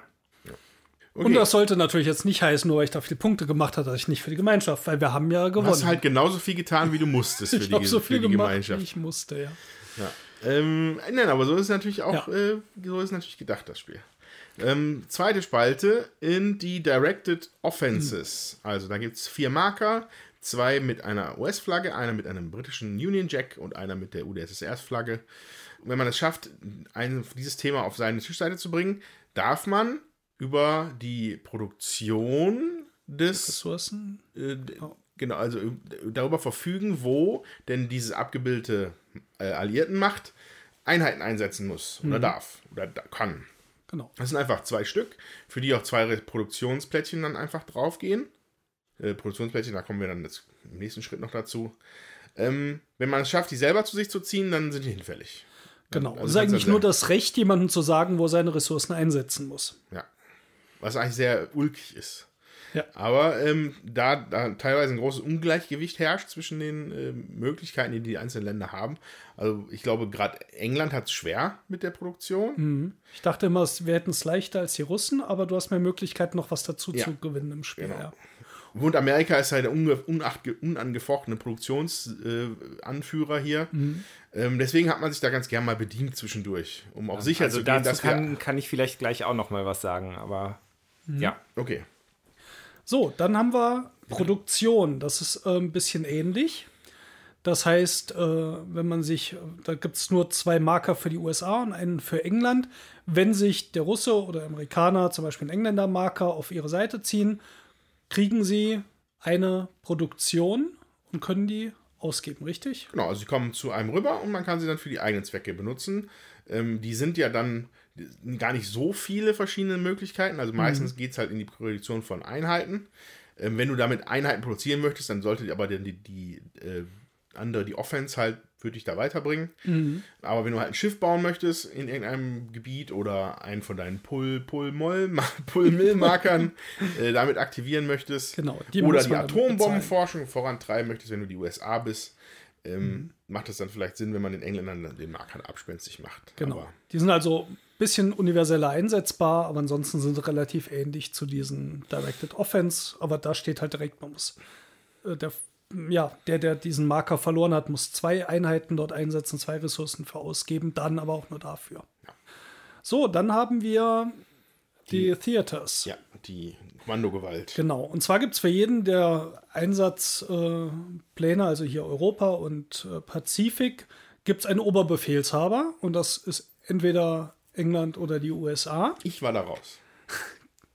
Und ähm, ja, der, der diesen Marker kontrolliert, ist dauerhaft erstmal, bis jemand anderes den wegnimmt, der Oberbefehlshaber und der kann eine zusätzliche Einheit platzieren im jeweiligen Gebiet.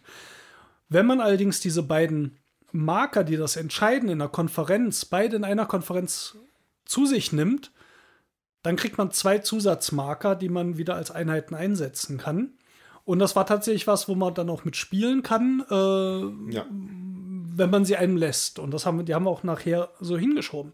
Ich habe auch vorhin schon ganz am Anfang gesagt, es gibt ja auch einen Gewinner von der Konferenz, das ist der, der die meisten Themen auf seine Seite des Tisches gezogen hat. Das heißt, wenn ich hier jemandem die beiden Marker gebe, hat er schon eine gute Chance, auch die Konferenz zu gewinnen. Ähm, England und die USA kriegen für eine gewonnene Konferenz drei Punkte, die Russen, weil die es viel schwerer haben, fünf Punkte. Ja, da müssen wir noch mal später darüber philosophieren, woran ja. das denn vielleicht liegen mag. Ja. So, dann gibt's äh, vier Marker haben wir noch. Ne, fünf, ne? Als nächstes kommt die strategischen die, Materialien. So, so, da, werden, da kommen jetzt dann schon die exotischeren Plättchen. Mhm. Und zwar, wir haben ja bisher immer gesagt, die liegen auf einem Tisch und jeder versucht möglichst gut zu argumentieren und das Thema auch zu sich zu bringen. Das hat hier noch eine weitere Implikation, weil wenn nämlich die strategischen Ressourcen in der Mitte liegen bleiben, hat jeder was davon. Mhm. Aber kommt dann irgendein Schlingel auf die Idee, das dann noch schnell auf seine Seite zu ziehen, hat er als einziger was davon. Mhm. Also äh, im Prinzip ist es einfach ein zusätzliches Produktionsplättchen, das heißt dann halt im Zweifel eine Einheit mehr oder ein Schiff mehr oder ne, was auch die anderen Sachen sind. Mhm. Aber das ist natürlich dann auch schon ein ganz schöner äh, Fiesling-Move, so das Ding noch vom Tisch zu ziehen, wenn sie eigentlich vorher alle drauf schon verein besteht, also ähm, ne? Wir lassen es in der Mitte liegen und jeder ja, kriegt eine genau. Ressource. Ja. Und in der letzten Runde sagt jemand, ach, nehme ich es doch, kriege ich so noch die Mehrheit, kriege ich drei Siegpunkte für die gewonnene Konferenz und ich als Einziger habe das. Reicht ja vielleicht auch. Ja. Verlockend, ne? Verlockend. Verlockend. Äh, genau.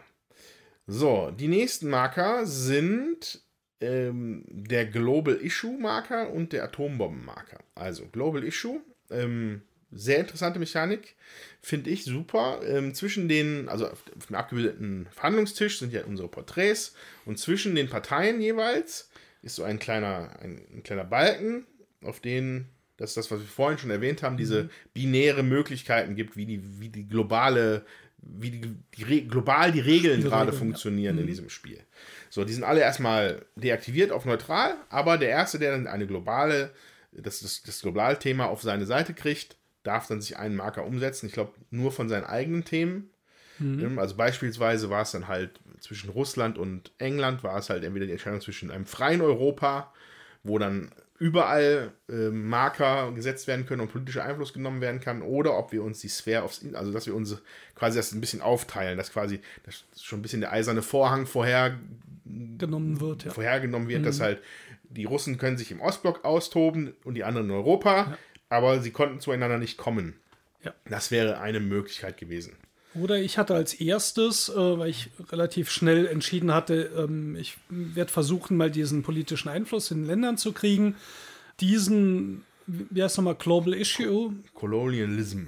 Genau, habe ich in Richtung Colonialism äh, gezogen. Das heißt, äh, in den äh, Kolonien konnten nur die Engländer tatsächlich politischen Einfluss ja. kriegen. Es sei denn, jemand anderes gewinnt das Thema und ändert die Spielregel hierfür wieder. Beziehungsweise, wenn die Amerikaner das gewinnen würden, ähm, ich finde, dass, dass äh, diese, diese Global Issues, die drücken auch eigentlich schön so die, sagen wir mal, die höhere Ebene an Themen, die halt auch den, diese historische Zeit begleitet haben. Also die mhm. Engländer waren noch ein bisschen im Empire verhaftet und ähm, während die Amerikaner halt als die, als die große Freiheitsmacht vorangetreten sind. Deswegen, weil da ist das der Konflikt zwischen England und Amerika, ob jetzt mhm. die ehemaligen Kolonien frei sein dürfen oder ob halt die Engländer weiterhin da die Vormacht haben.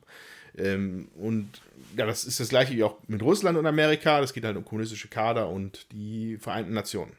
Ja, und ähm, spielmechanisch sei vielleicht auch nochmal gesagt, dass das auch, dass diese äh, Leiste oder ja, Felder oder wie auch immer auch ein Überraschungshit auf der Siegpunkte-Tabelle am Schluss waren. Ja. Es wusste ja. nämlich keiner, dass Steffen dann zehn Siegpunkte damit noch gemacht hat, ja. was eine ganze Menge ist. Ja. Ja, das hätte den Unterschied machen können. Erstaunlicherweise. Also es war nicht abzusehen. Wir sind aber vier Punkte auseinander gewesen, Steffen. Mhm. Viele Dinge, die ich nur eine einzige Sache hätte ich besser machen müssen, dann wäre ich vielleicht sogar ja. Erster geworden. Und ja. ich hätte vorher nicht damit gerechnet. Genau. Also es wäre vielleicht dann, obwohl am Anfang überfordert es einen, glaube ich, trotzdem. Man ja. sollte vielleicht wirklich diese Victory Point Schedule einmal durchlesen. Aber es sind so viele Sachen, ich glaube, man merkt sich das eh nichts. Das ist, glaube ich, wirklich auch ein Erfahrungsding für das Spiel ähm, dass man so nach und nach immer auf mehr die Feinheiten achtet und sich vermutlich dort auch optimiert. Genau, also, ähm, genau. Und jetzt zurück zu den Markern. Wir sind noch mhm. nicht fertig. Äh, der Atombombenmarker. So, da sind die Engländer größtenteils raus. Mhm. Wobei Gibt's, die, können die wobei Engländer die, sich den nehmen? Die, die, äh, die können sich den nehmen, wenn ich mich ja, nicht irre. Und es gibt auch Siegpunkte. Ja, und die, also ich glaube, die profitieren eh generell davon mit, wenn das weitergetrieben mhm. wird. Also bin ich mir also jetzt nicht hundertprozentig sicher. Wie als wenn es die Amerikaner wären. Oder wie? Äh, das, wir kriegen dann beide Punkte. Ich glaube, für beide. Okay. Also es, äh, also es gibt diesen Atombombenmarker, der bezieht sich auf fünf Entwicklungsstufen, mit denen die Amerikaner halt ähm, ähm, die Atombomben entwickeln können für den im Zweiten Weltkrieg. Ich weiß, ich kann das jetzt noch nicht aus nicht lesen, aber wahrscheinlich ist das Manhattan Project oder so dabei. Oder halt so Testsites, mhm. wo die Atombombe getestet ja. worden ist. Da ist ein Pöppel vom Amerikaner drauf und wenn man, wenn jetzt das Atombomben-Thema beim Amerikaner landet, wird gewürfelt, ob die Wissenschaftler schlau genug sind, um das weiterzutreiben. Mhm. So, aber auf der gleichen Leiste treibt sich auch ein Russe rum, ein russischer Spion, ein, ein, ein Spionagering oder so wurde er, glaube ich, genannt. Ja. Der, wenn die Russen die Atombombe bekommen, als Thema, dann darf der Amerikaner trotzdem würfeln und gucken, ob er weiterkommt. Aber wir gehen auf jeden Fall, also wie ich, die Russen. Die Russen. Die, also die Sowjets. Die, die Sowjets gehen dann sowieso grundsätzlich hm. schon mal weiter. Und das gibt auch ordentlich Punkte für die Sowjets. Ja, wichtig bei der Atombombe ist, äh, es gibt zwar ein paar Siegpunkte am Ende, entweder für Amerikaner und Engländer, wenn sie die erforscht haben, oder für die Russen, wenn sie nicht erforscht wurde.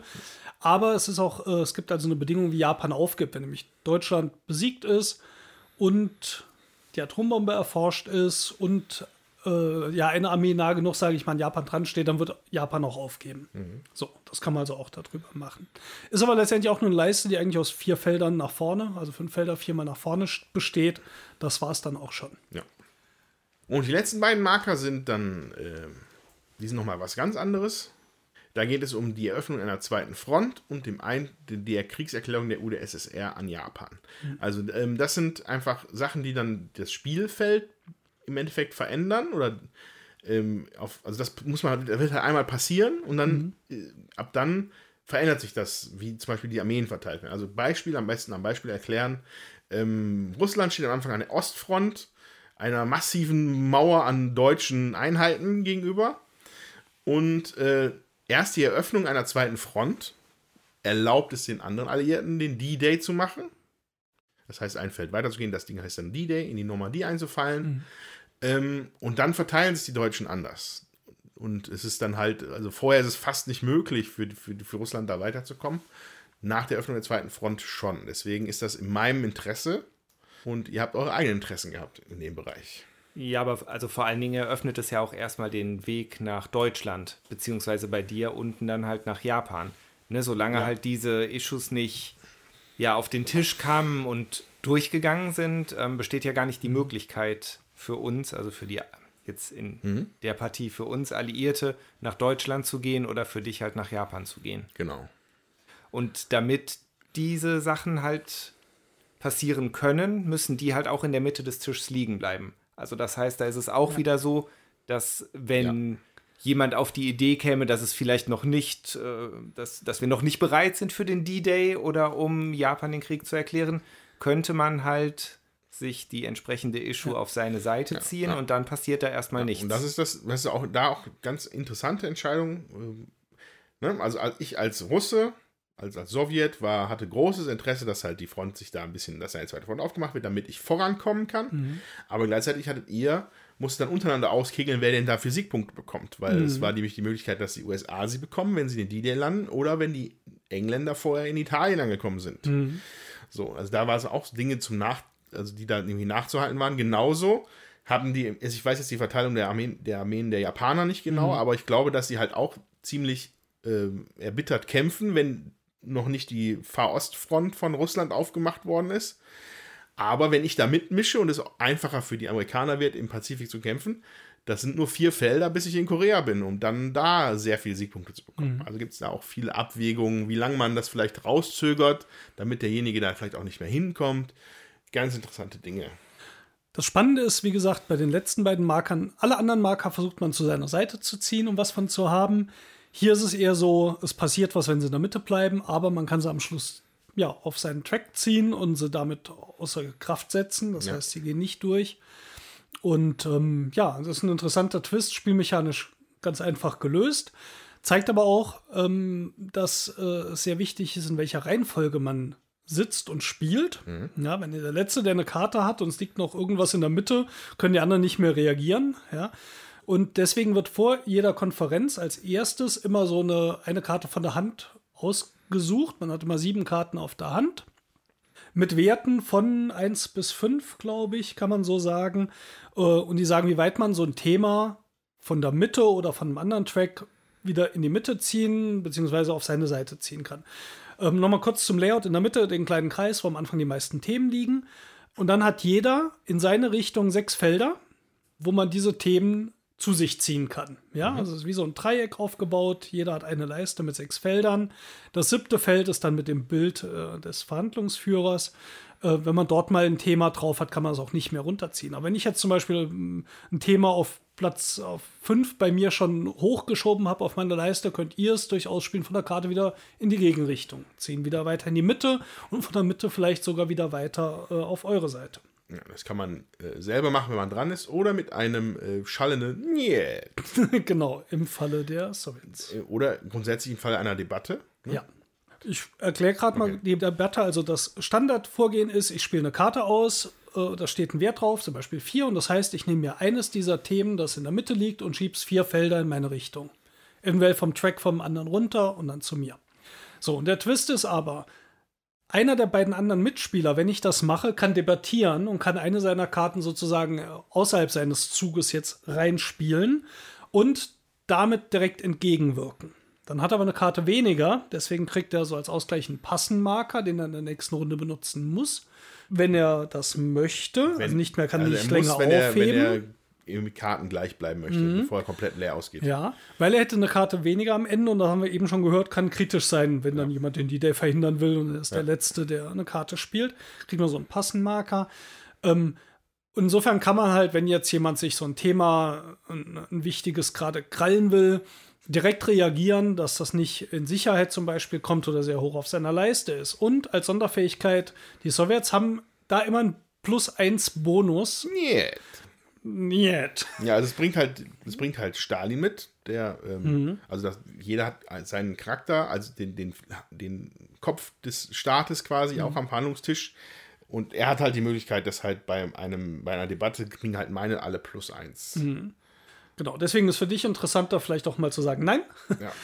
Ähm, weil plus eins, ich habe ja gesagt, die Karten haben schon so Werte von, gibt eins relativ viele, fünf. einer, und dann gibt es halt, sind schon selten. Dann gibt es welche, die eventuell auf eine 6 gewürfelt werden können, zumindest mhm. bei mir, aber und halt die Siebener Anführer. Mhm.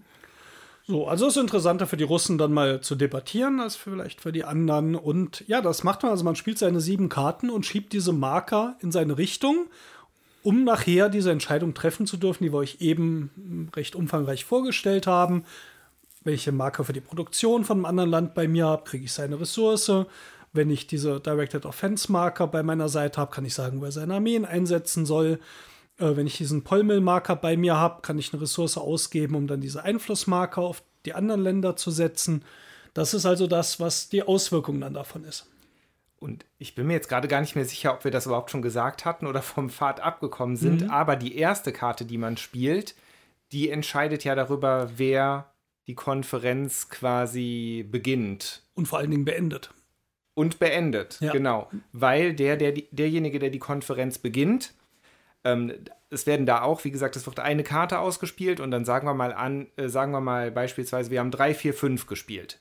So, dann die höchste Karte hat den Wert 5 derjenige, der die gespielt hat, kann sich dann nämlich schon eine dieser Issues, dieser Themen aussuchen mhm. und darf das jetzt in dem Fall, weil die Differenz von 5 und 3, was die niedrigste Karte war, 2 ist, darf der sich das schon auf das Feld 2 auf seinem Track, also in Richtung mhm. seines Tisches legen. Ja.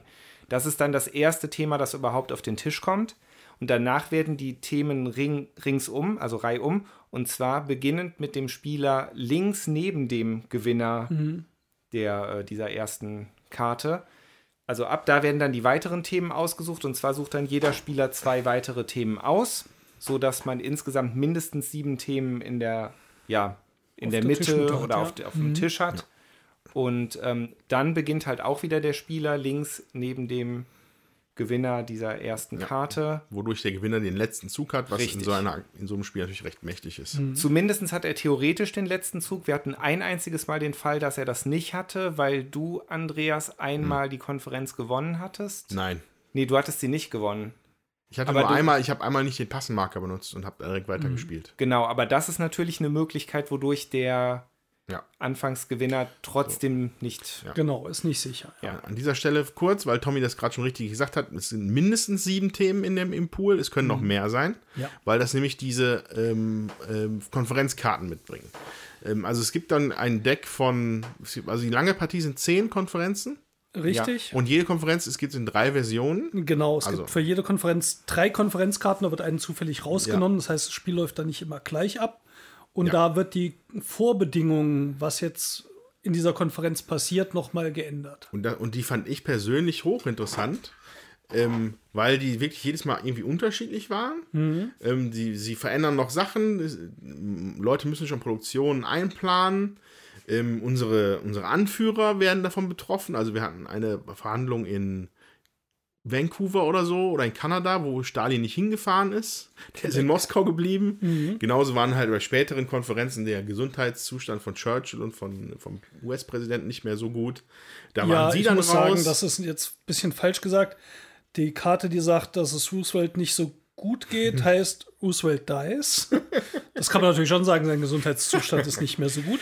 If this has not yet occurred, remove Roosevelt and replace him with Truman. Also Roosevelt stirbt in der letzten äh, Konferenz auf jeden Fall. ja. Ja, Wird eventuell ersetzt? stirbt er auch schon vorher. Genau. Und auch Churchill kann, muss immer, wenn man Churchill benutzt, würfeln, ob er einen Herzinfarkt kriegt bei einer 2 bis 4 mit 2 wie 6. Äh, sonst ist er bei der nächsten Konferenz nicht dabei. Ja. Und die Lieder, die sind natürlich schon mächtig. Ja, die sind sehr mächtig, dadurch, dass sie halt einen Siebener-Wert mitbringen und nur debattiert werden können von anderen Liedern. Ähm, aber was jetzt diese, was, sie, was ich fand, was wir wirklich schön gemacht haben, war, dass es halt diesen historischen Ablauf halt auch gut da gibt, wo die Geschichte von den Personen, wie sie halt aufgeschrieben ist, ne? wie diese Hand Verhandlungen verlaufen sind. Und äh, ja, also finde ich es einfach sehr gut gemacht. Ja, vor allem Stelle. auch bei den Sowjets. Äh, da gibt es die Stalin-Paranoia. Immer wenn Stalin irgendwie eingreift, also mit seiner Karte, Ja. Dann wird gewürfelt, ob alle anderen so viel Panik kriegen, dass alle anderen Karten minus eins sind bei dir für den Rest ja, der Runde. Ja, ja, ja. Ähm, ich kenne jetzt, ich bin geschichtlich nicht ganz so bewandert, aber es interessiert mich schon, da jetzt ein bisschen mehr drüber zu erfahren, was, Was, was eigentlich war denn da eigentlich hat. los? Das muss schon krass gewesen sein. Ja. Und um nochmal gerade den Kreis zu schließen, auf diesen Karten kann dann halt auch stehen, dass es halt Issues gibt, die vorgegeben sind durch die Karte. Genau. Zum Beispiel der D-Day, der war bei uns, da wir jetzt diese Turnierversion mit den fünf Konferenzen gespielt haben, da war direkt auf der ersten Karte der D-Day schon vorgegeben. Der lag also automatisch in der Tischmitte, so dass wir dann Also der, die Second Front. genau, Ja. genau, so dass wir dann halt acht Issues in der Mitte hatten. Ja. Genau. Genau. Ähm, dann auch noch, einfach nur kurz, weil es jetzt noch da thematisch hinpasst für mich, ähm, die, diese Verhandlungsleute, die man hier spielt, also das Deck, ähm, sind auch alles historische Personen mit Foto und Namen und, und was sie so getrieben haben, aber die bringen halt alle auch noch Spezialfähigkeiten und Attribute mit. Ähm, also ich komme da jetzt drüber drauf, weil halt, halt die, unsere, die, die, die Head of States quasi so lustige Effekte haben, noch die man würfeln muss. Das haben halt, ich, ich kenne eure Decks nicht, aber meine hatten es, ähm, ähm, man lebt ein bisschen gefährlich in Russland, also manchmal musste man noch würfeln, ob man im Gulag verschwindet oder ähm, ob man bei einem Attentat umgebracht wird und dann wären diese Karten aus meinem Ja. Deck verschwunden. Und ich hatte zum Beispiel hier den Chef der Labour Party, der hat minus zwei, solange Churchill dabei ist. Wenn Churchill jetzt mal wegen Herzinfarkt nicht da ist, ist der halt zwei stärker. Ja. Und Ja. ähm, auch da merkt man, das ist jetzt nichts, was sich jemand ausgedacht hat. Das ist halt eine Abbildung von dem, was damals irgendwie war. Und ich hatte ja schon gesagt, ich bin geschichtlich nicht so bewandert, mich hat es lange Zeit auch nicht interessiert. Ich kann tatsächlich durch teilweise diese politischen Spiele so ein bisschen auf den Geschmack, ob man im Twilight Struggle ist oder jetzt auch mit Churchill, wo ich dachte, also spannend, so spielerisch was über die, diese Geschichte da Ja. zu lernen, was mitzubekommen. Das äh, spricht mich da schon sehr an. Und das ist, äh, sag ich mal, einfach sehr detailreich, liebevoll umgesetzt. mit jeden Fall. immer wieder einfachen Mitteln. Ja. So, dann äh, manchmal muss man auch bei diesen Konferenzkarten noch mal auf diese Pollmill-Tabelle würfeln. Die schmeißt einfach noch mal diese, diesen Einfluss manchmal aus den Ländern, den man sich genommen hat, raus. Diese Clandestine-Marker oder dieser politische Einfluss. Aber letztendlich ist das das Spiel. Das heißt, man hat diese, diese Verhandlungen, schiebt diese Marker hin und her und guckt, wie viel man hat, kriegt Siegpunkte, wer die meisten hat. Und dann, ja, setzt man seine Ressourcen ein, die sich dann auf dieser äh, Weltkarte dann auswirken. Und dann spielt man, sage ich mal, vielleicht so eine 25 Minuten die die Konferenz und ich sag mal, dann ist man eine Viertelstunde vielleicht mit Auswerten beschäftigt, bis man seine Marker gelegt hat oder 20 Minuten, äh, an welcher Front man wie ja. viel einsetzt und dann wird gewürfelt und dann kommt die nächste Verhandlungsrunde. Wobei wieder. dann natürlich da auch, das ist ja natürlich, aber das ist ja nicht, das ist kein Automatismus, sage ich mal, dieser, mhm. diese zweite Teil, wo man die Ressourcen verteilt und Armeen aufstellt, weil man ist ja an nichts gebunden. Ich könnte natürlich allen versprochen, dass ich jetzt hier die Einheiten an der der Front genau. positioniere. Ähm, dann mache ich das aber vielleicht trotzdem nicht. Ja. Was natürlich meine Verhandlung in der nächsten, meine Verhandlungsposition in der nächsten äh, Konferenz wahrscheinlich ein bisschen mhm. schwächen wird. Und dann werden die ja. Leute vermutlich Directed Offenses von mir verlangen, wo sie dann bestimmen, was wir, wo ich hinkomme. Ähm, da ist dann ähm, tatsächlich, also das ist nicht nur, also es ist nicht nur Nachhalten von Dingen, das ist ja. schon auch noch ein richtiges, wichtiges Spielelement. So, und dann würde ich mal eine Brücke schlagen, was ich bei dem Spiel jetzt wirklich brillant finde. Und das ist, wie gewinnt man? Mhm. Das heißt, wir haben jetzt also eine Menge Möglichkeiten, Siegpunkte zu machen, mehr als man am Anfang erfassen kann und wie gesagt auch mit ein paar Überraschungen, weil man dann wichtige Sachen vielleicht auch vergisst. Es geht aber darum, dass man eine, also dass man natürlich eine gute Voraussetzung geschaffen hat für die Zeit nach dem Krieg. Aber es geht auch darum, dass man eben mit drei Leuten zusammen in Kooperation das trotzdem gestaltet, auch mit unterschiedlichen Interessen. Und da finde ich einen sehr interessanten Mechanismus und der hätte fast gegriffen, wenn nämlich der Führende 20 Siegpunkte mehr hat als der Letzte, hat er so viel eingesagt, dass die anderen sagen, äh, gegen den müssen wir uns verbünden, genau, ist einfach zu mächtig und dann werden nämlich Broken Alliance. Broken Alliance. Das heißt, jemand hat die Allianz so weit ausgenutzt für seine eigenen Interessen, sage ich mal, zu wenig unterstützt und ist so weit vorne, dass dann die Siegpunkte des zweiten und des dritten zusammengezählt werden. Und nur wenn er dann immer noch vorne ist, gewinnt er. Mhm. Und wenn er nicht mehr vorne ist, was ja wahrscheinlich ist, dann gewinnt er mit den zweitmeisten Punkten. Mhm. Und eine andere Sache ist, wenn man es nicht schafft, die Achsenmächte zu besiegen, dann verlieren die Führenden Punkte, nämlich der erste muss fünf Punkte mhm. abgeben, der zweite mhm. drei Punkte und der letzte kriegt fünf Punkte dazu. Das heißt, äh, für jeden Eurogamer ist es erstmal total irritierend, dass man äh, mit den meisten Siegpunkten erstmal definitiv noch nicht gewonnen hat. Ja. Sondern man darf auch nicht zu gierig gewesen sein und zu viele Punkte im Vergleich zum letzten gehabt haben. Ja.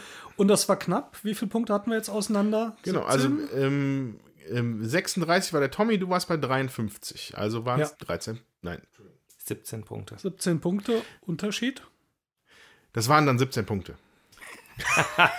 Buh. Was? Wir haben kein Internet heute. Was? Äh, das hast du doch richtig hingeschnitten. Ich weiß nicht, wovon, ihr, ich weiß nicht, wovon ihr redet. genau. Und deswegen äh, hatte ich tatsächlich auch, da ich jetzt auch das Gefühl hatte, weil ich diese politischen Einfluss in so vielen Ländern hatte und ich dann so überschlagen habe, dass es echt viele Punkte sind und ich jetzt auch nicht wusste, dass es noch die zehn Punkte extra gab für diese mhm. globalen Themen, ähm, hatte ich, also war ich so in dem Zwiespalt, wie weit bin ich eigentlich vorne? Und jetzt in den Regeln steht, man kann die Siegpunkte zwischendurch nachhalten, man muss es aber nicht. Weil, wenn es nachgehalten wird, dann rechnet natürlich jeder extrem aus. Und ich glaube, das nimmt viel von dem Flair weg, mhm. dass man so ein bisschen im Ungewissen ist. Andererseits muss man irgendwo so das Gefühl haben, wo stehe ich denn und wann bin ich zu gierig? Und das finde ich, also weiß ich gar nicht, wie würdet ihr das nächste Mal spielen wollen, wenn ihr es nochmal spielen wollt ja. überhaupt? Offene Punkte oder verdeckte Punkte? Ich glaube, dass erfahrene Churchill-Spieler mit verdeckten Punkten spielen. Mhm. Weil die wissen dann schon, okay, ich spiele mit dem Nation. Land, mit der Nation. Mhm. Und da muss ich auf die und die Dinge achten, wie zum Beispiel halt diese Sachen da im Pazifik, die ja mega wild sind für die USA. Mhm. Ähm, also da gibt es halt sehr interessante Bedingungen, die halt äh, UK und die UdSSR doll profitieren lassen, wenn die Amerikaner da nicht drauf aufpassen. Die, die aber erstmal Bescheid wissen müssen ja, über diese Sachen. Ja, du hast, du hast es ja hier drauf stehen im Endeffekt. Aber das meine ich ja, dass erfahrene Spieler wissen das dann. Ja. Und die spielen damit verdeckten Punkten. Ähm, weil ansonsten, als unerfahrener Spieler finde ich das eigentlich nicht zu, nicht einschätzbar, wirklich ja. gut, wo man jetzt steht. Also ich bin sehr überrascht, dass ich vier Punkte hinter dem ersten war. Ich habe mich ganz mhm. hinten gesehen. Ähm, aber dadurch, dass die Siegbedingungen halt auch asymmetrisch sind für alle. Ne? Du musst nicht, das, musst nicht das machen, was alle anderen machen, du musst deine wichtigen Sachen auch richtig gut machen. Mhm. Dann bist du auch weit vorne.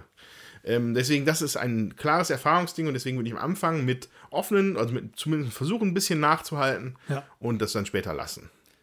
Ja. Ich glaube, das ist genau richtig. Man muss halt wissen, was man tun muss. Und das ist tatsächlich für jede Fraktion etwas unterschiedlich. Und ähm, also für mich war jetzt auch, also für mich war das zum Schluss jetzt eine völlige Lotterie. Und ich hätte auch nicht damit gerechnet, dass ich irgendwie 17 Punkte hinter Steffen lande. Also. Ja. Aber gut, muss man wirklich sagen, es sind dann zwei Punkte. Einerseits diese 10 Punkte, die ich extra bekommen habe, an die wir nicht gedacht haben, äh, für, die, für die beiden Themen, diese globalen Themen. Und dann noch, dass du dein, äh, diese, dieses wilde Ding in, in, im Pazifik wo es so zwei Fronten gibt, der Amerikaner, und die dürfen nicht allzu weit voneinander abweichen, sonst verliert ja. er fünf Punkte. Ähm, wenn man das am Anfang nicht weiß, und ich glaube, es ist wirklich, also man kann sich natürlich durchlesen, aber es sind so viele Sachen, für ja. die es dann irgendwie Punkte gibt, dass das unrealistisch ist, das im ersten, vielleicht sogar im zweiten Spiel alles auf dem Schirm zu haben. Ähm, hat Tommy da, glaube ich, dann auch allein dadurch 17 Punkte gefühlt vermutlich anders gelegen, ja. Mhm. Ähm, was vielleicht eine Empfehlung wäre, wäre es fürs nächste Mal so nach der Hälfte vom Spiel die Dachen vielleicht doch mal ja, durchzugehen, mal detailliert. Ähm, das würde vielleicht helfen. Für was gibt es alles Siegpunkte? Ich würde fast eher sagen, nimmt die ersten, zumindest die erste eine Partie vielleicht einfach wirklich als Lernding, nehmt es nicht so ernst, guckt und sammelt die Erfahrung.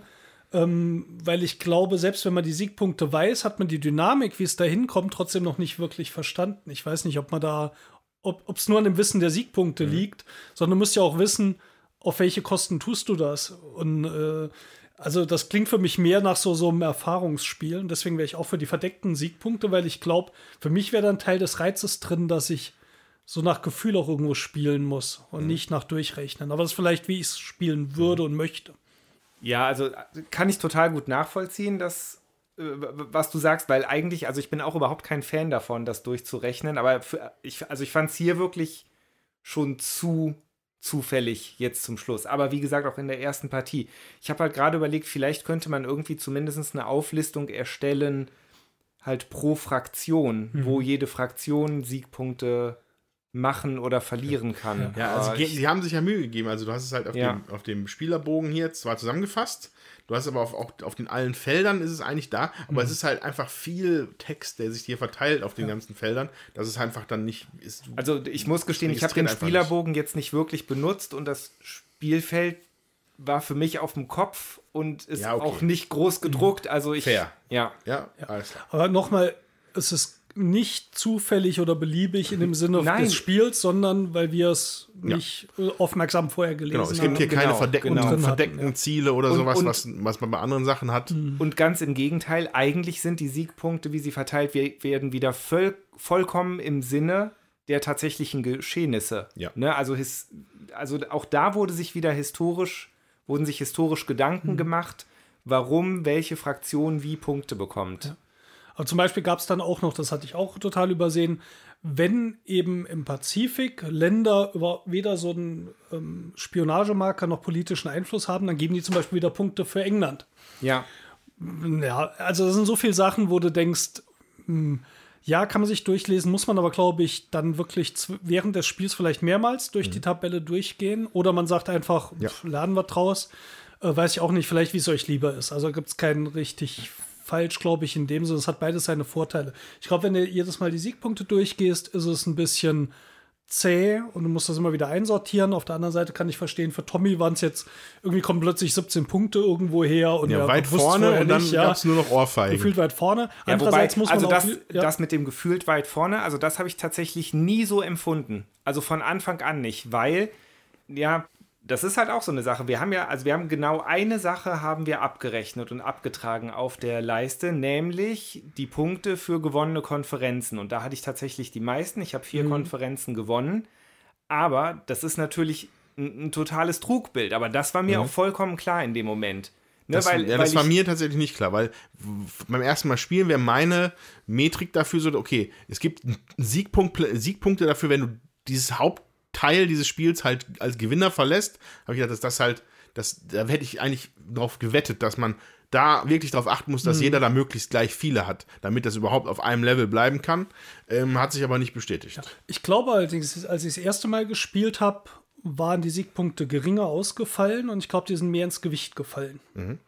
Ähm, war so mein Gefühl. Ich glaube, vielleicht war es jetzt hier, dass diese, diese Netzwerke, die ich jetzt hatte, mir zu sehr überlassen waren äh, dass das ein bisschen verzerrt. Ich hatte damals so das Gefühl, dass die Konferenzpunkte schon wichtig waren. Mhm. Jetzt waren sie eher so ein bisschen, ja gut, zwölf Punkte ist auch nicht wenig bei, wie viel haben wir jetzt gesagt? Insgesamt 50. 53. Ist, ja, aber ähm, es ist nicht der Hauptteil. Ja. Mag vielleicht in einer anderen Partie auch anders aussehen. Das will ich sagen. Also vielleicht ist das jetzt ein bisschen aus dem Ruder gelaufen dadurch. Das kann sein. Ja, weiß ich nicht. Das mag sein, aber ich glaube, also es, es hängt ja nicht nur an den Konferenzpunkten, aber ich habe halt also einfach von dem, was ich so empfunden habe, was drumherum passiert, wie zum Beispiel mhm. bei dir diese ganze Einflussnahme.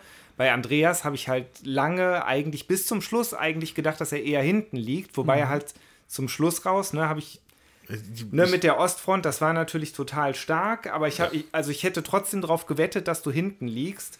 Und ähm, ich weiß nicht, ich hatte ja auch zum Beispiel in meinem letzten Zug, da habe ich ja noch mal ganz viele von diesen Einflussnahme-Dingern mhm. bekommen. Und habe dann gedacht, dass du das komplett drehst. und ja, also ich, ich hatte ja noch darüber nachgedacht, so, okay, ich könnte mir jetzt halt das Buch nehmen, gucken, wofür gibt es Siegpunkte, das durchrechnen, dann sitzt die hier eine halbe Stunde und, genau. dann, und dann verteilst du die so, wie du es denkst, oder du machst es auch aus dem Bauch heraus. Ich habe es dann halt aus dem Bauch heraus super lieb verteilt und habe niemandem irgendwas weggenommen ja. und bin nur auf Länder gegangen, genau. die ich halt eh schon hatte und habe sogar noch einen politischen Einflussmarker weggeschmissen, weil ich mir, also weil, weil ich es überhaupt nicht einschätzen konnte. Mhm. Ne, ich, hatte, ich hatte irgendwo Sorge, vielleicht kommst du damit zu weit oder so. Mhm. Und dann zeigt sich halt zum Schluss, dass ich bei weitem noch ja. nicht dran war. Also Aber das meine ich ja damit, dass ja. es vielleicht am Anfang wirklich, so wie du es gemacht hast, aus dem Bauch raus als Partie ganz gut funktioniert, erstmal kennenlernen. Ja. Ähm, ich glaube auch, dass sich das hier einfach auch ganz klar auch aus dem historischen Kontext wieder entwickelt. Also ich als also mit, mit der UdSSR, ich bin über die Ostfront, habe ich mich hart durchgekämpft und bin dann, hab dann, bin dann über die Ostfront in Berlin einmarschiert, ähm, habe damit quasi auch historisch das gemacht, was also im Spiel das gemacht, was historisch passiert ist. Während du als Amerikaner jetzt natürlich, du hast die Atombombe nicht entwickelt, ähm, sie wurde nicht eingesetzt und was wahrscheinlich ist nicht nach Berlin gekommen. Nein, aber nicht mal es ist halt nicht, das ist halt nicht im Pazifik passiert, mhm. das was historisch ja. passiert ist und dadurch hast du vielleicht einfach auch, wenn weil ich würde mal tippen, dass die Punkte einfach auch in den Bereichen dann sind für die einzelnen Länder, wenn du das tust, was in dem Krieg halt diese Länder auch getan haben, könnte ich mir vorstellen. Das war, also ich glaube, es gibt einen Bonus. Ja. Ich glaube, so ist es auch formuliert, aber das reicht nicht. Also du, hast, du kannst ganz anders spielen, als in der okay. Realität ging und deine Punkte machen. Ich glaube, das steht sogar in der Anleitung so drin. Aber es gibt einen Anreiz mit den zwei Punkten hier und zwei Punkten da, wo du einen Bonus kriegst oder die Atombombe erforschen, drei Punkte. Aber weiß man schon, bei 50 mhm. Punkten ist das eher so ein bisschen, macht das, das ist schon nicht verkehrt. Wie, wie, viel, wie viele Punkte gibt es, wenn ihr in Westdeutschland gewesen wärt? Auch acht? Nee, nee. fünf, glaube ich. Und ich hatte also kriege ich mehr Punkte dafür in Deutschland. In Deutschland äh, ja, ja, du kriegst acht und wenn du nicht hinkommst, fünf, drei oder zwei mhm. auf den Feldern davor. Wir waren jetzt noch dort bei null. Ähm, ja. ja. Also es ist so ein Mittelweg also, wahrscheinlich wird sein. Man soll es auch anders spielen können, ne? ja, sonst musst du ja immer gleich spielen. Also ich, ich, ich, ich, bin auch fest davon überzeugt, dass nicht alles geht. Ne? Mhm. Und letztendlich war es ja auch eine Entscheidung. Also wir haben ja zum Schluss hin, ne, als Team, sag ich jetzt mal, gemerkt, okay, Deutschland zu knacken wird schwierig. Eigentlich, wenn wir jetzt, sage ich mal, nicht extreme Ressourcen und Aufwendungen äh, reinbringen, mhm. werden wir es nicht mehr schaffen, bis zum Ende des Spiels ja. Deutschland erobert zu haben. Und da haben dann die, haben dann die beiden Führenden gesagt, das wollen wir aber nicht, weil dann gewinnt vielleicht der Letzte. Ja. Und die, die, äh, da habt ihr mir beiden, alles draufgeschmissen. Und die dann, beiden gefühlt Führenden. Ja. Ähm, ja, aber ne, also das war ja halt dann auch wirklich in dem Moment eine bewusste Entscheidung, dass wir gesagt haben, wir wollen das Spiel gewinnen, indem wir die bösen Mächte, die Achsenmächte besiegen. Mhm. Ne? Muss man nicht. Ne? Man, das ja. Spiel darf auch anders enden, aber ich weiß nicht, also ich persönlich hatte schon das Bedürfnis, dass wir so. Ja, das fühlt sich dann auch wie ein, wie ein komplettes Spiel an, sag ich mal. Ne? Ja. Ne? So, so, ein Ende dann da gefunden zu haben. Ähm, ich würde wenn ihr jetzt gerade nichts habt, würde ich vielleicht gerne, dass wir vielleicht noch ein paar Dinge rauspicken aus unserem Spielerlebnis, was bei den Verhandlungen gewesen ist. Mhm. Ähm, und da wollte ich jetzt spezifisch auf den einen Punkt raus, dass wir in der Situation waren, sowohl die Ostfront als auch die Westfront waren gleich weit entfernt von Deutschland. Wir haben aber sind auf den Trichter gekommen, bald ist der, unsere Zeit abgelaufen. Jetzt wollen wir da, wir müssen da jetzt hin. Entweder dann, von Osten oder von Westen. Entweder von Osten oder von Westen. Genau, aber die, es war ein, eine absolut symmetrische Situation in dem Fall. So, jetzt hatte ich den Vorteil, dass äh, relativ viele von meinen Personalkarten, Verhandel Verhandlerkarten, das ist DevCard, also Personalkarten, mhm. mir an der Ostfront automatisch Einheiten bringen, mhm. wenn ich sie nur benutze. So, und das war, glaube ich, in, dem, in der Runde, konnte ich damit mit meinen, ich habe meine eigenen Dinge getan, aber habe schon zwei Einheiten dahin gekriegt. Ja. Wodurch ich dann natürlich die gute Verhandlungsposition hatte und sage, mhm. Leute, wir müssen hier jetzt einen richtigen Durchbruch schaffen. Das heißt, äh, haben wir das erwähnt, den Durchbruch, dass halt, wenn man mit einem sehr, sehr, sehr hohen Einsatz an Kräften an einer Front mhm. kämpft, kann man sogar vielleicht sogar zwei Felder vorrücken. Mhm. Und das war für uns notwendig, weil die Zeit weggelaufen ist mhm. und wir wollten noch nach Berlin.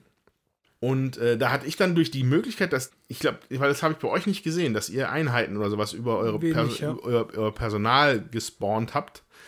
Ähm, das fand ich ziemlich cool, muss also ich sagen. Also gibt es gar nicht bei den Amerikanern. Ja. Also das scheint tatsächlich bei den Sowjets eine. Na, ich hatte das für äh, die Flotten. Teilweise. Ah, ja. Aber das, hat, das hätte dann passen ja, müssen zum gewissen ja. Marker, der nicht immer war. Es war kein Automatismus. Okay. Ja, bei, also bei den Flotten hatte ich das auch auf einer Karte, ja. Ja, genau. äh, und das fand, ich, das fand ich eine sehr coole Situation, weil das in, weil es dann einmal das war, was ich mir eigentlich erhofft hätte. Das wäre mhm. vielleicht, vielleicht, das kommt gleich in der Kritik so ein bisschen, wenn es ein bisschen Kritik gibt. Mhm. Dass halt tatsächlich dann aber auch am Tisch gesprochen worden ist. Ja, wir machen das sagen, jetzt so ja. und so und so und so. Und dass es nicht nur über dieses Karten, über den Kartenmechanismus ja. läuft.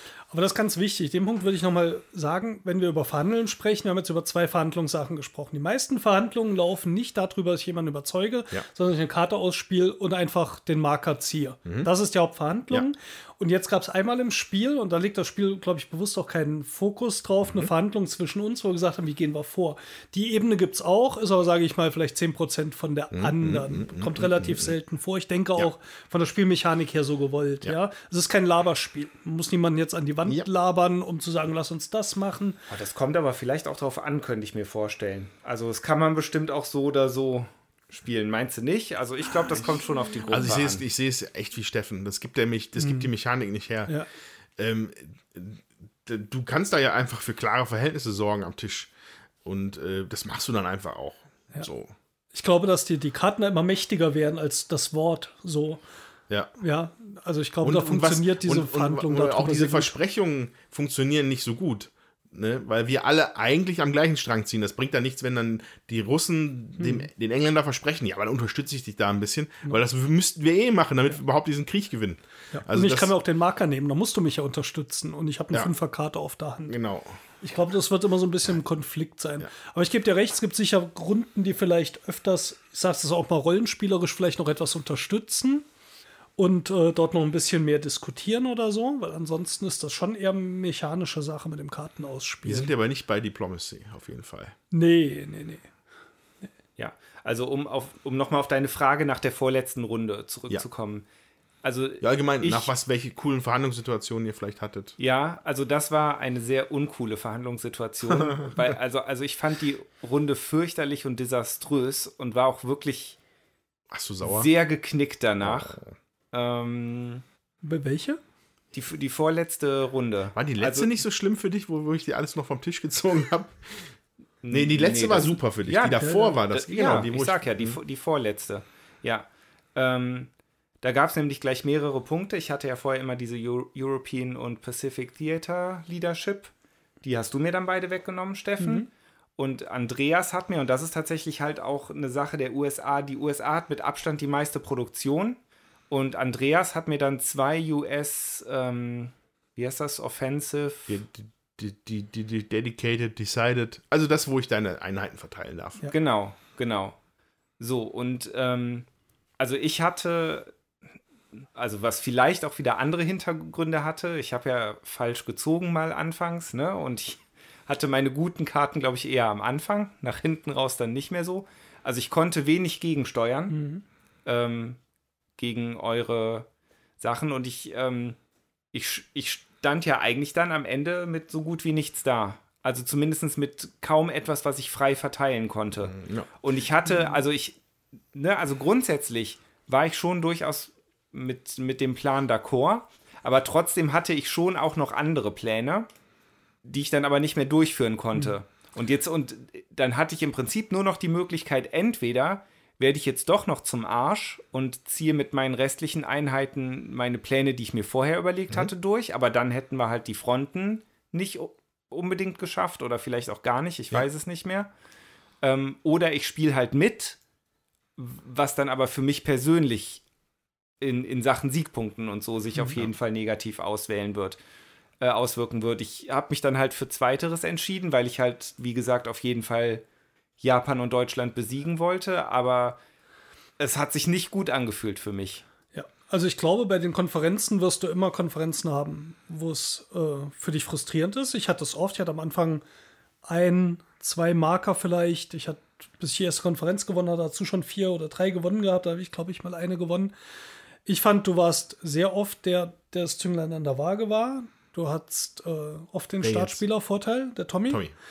Ähm, ich hatte das Gefühl, dass du in den ersten drei äh, ziemlich gut warst und gut dabei warst. Deswegen glaube ich auch der Eindruck, dass du weiter vorne bist. Dann kam die eine, die ja nicht so läuft. Das liegt natürlich auch daran, dass du einen Zufall hast bei diesen Karten, die du ziehst. Also es gibt 21 Karten von deinem Personal, von denen mit 14 gespielt werden über zwei ähm, äh, Verhandlungen und dann werden die wieder alle zusammengemischt. Ähm, da war mein Eindruck eher, bis auf diese, äh, die dir jetzt zugesetzt hat, hast du bei den anderen immer ziemlich gut, warst du ziemlich gut dabei. Also hast immer die ja, Themen also, rübergezogen. Ähm, ähm, also es war dann so nach, die, die vierte lief nicht gut. Ja, also ja, erstmal, das, das mag stimmen, ich habe die Konferenzen gewonnen. Für mich hat, haben sich die ersten drei aber nicht immer so gut angefühlt. Ne, ich meine, klar, es war nicht schlecht. Mhm. Ne, die vorletzte war ein Desaster. Wie viele aber, haben sich für dich gut angefühlt? Ja, ja, ja aber, aber, aber, aber, Moment mal. Ich, ja. Nehmen wir mal die, die erste Konferenz. Was habe ich denn da am Schluss bekommen? Ich habe eine US-Produktion bekommen. Ich habe eine US ähm, hier Offensive Directive War oder Sachen was auch verhindert. immer bekommen. Und das dritte weiß ich gar nicht mehr. Das heißt, ich habe eigentlich nichts rausgeholt, was mhm. jetzt irgendwie strategisch mich, mir wirklich einen Vorteil gebracht hätte. Aber die Konferenz ich, gewonnen. Sondern, ja, sondern ich habe, ich habe nur verhindert, dass ich mhm. einen strategischen Nachteil bekomme. Mhm. Und ich glaube, also, also das hat sich für mich nicht nach dem Sieg angefühlt, wie mhm. ein Konferenzsieg sich vielleicht anfühlt. Kann ich auch verstehen, sollte. aber ich ja. glaube, wenn du einen von unseren Plätzen gehabt hast, in diesen ersten ja. drei hätte es genau. nochmal deutlich düsterer ausgesehen, weil da ging bei uns, glaube ich, nichts. Nee, also. Ähm, Na, du hast Runde für Runde politischen musst, Einfluss. Ja, also was man natürlich sehen muss, wenn du sagst, du hast was verhindert, dann mhm. hast du uns natürlich auch was verhindert. Weil wir haben das versucht, dir abspenstig zu machen, das hast du verhindert. Mhm. Das war ja dann eigentlich dein Erfolg, sozusagen. Ja. Wir haben auch nicht mehr davon gehabt. So. Ja. Ähm, ich tatsächlich hatte auch die ersten ähm, Konferenzen das Gefühl, okay, irgendwie klappt das nicht. Also ich habe, also ich zum großen Teil will es, glaube ich, sein, weil ich einfach noch jetzt nicht genug Erfahrung damit habe. Ähm, ich hatte ein Auge geworfen hier auf, den, auf, den, auf die Ostblockländer mhm. und da waren mir einfach zu viele Engländer. Und ich wollte dich, ich wollte halt möglichst ja. auch mal an die, an die Mill-Poll-Mill-Sachen kommen mhm. und es wurde mir ständig vom, vom Teller gezogen. Mhm. Ich weiß nicht, ich würde es gerne mal, also ich habe jetzt, ich möchte es mal erfahren, ich werde es jetzt aber nicht wissenschaftlich ergründen hier. Es muss einen Grund geben, warum die Russen fünf Siegpunkte für eine gewonnene mhm. Konferenz bekommen. Das kann jetzt sein. Mein erster Tipp wäre, dass halt durch, also dass der Durchschnitt der Stärke meiner Einheiten oder meiner Verhandler vielleicht ein bisschen niedriger ist. Könnte ich mir vorstellen. Ähm, es, es schien, schien, mir aber auch erheblich schwerer, eine. Also ich hätte mich auch über die. Ich hätte gedacht, dass ich mir die fünf dann auch wirklich verdient hätte. Es fühlte sich schwer an, mit den ja. Russen an Verhandlungstisch da zu gewinnen. Ähm, das also, war auch, glaube ich, teilweise mit den Interessen, die halt.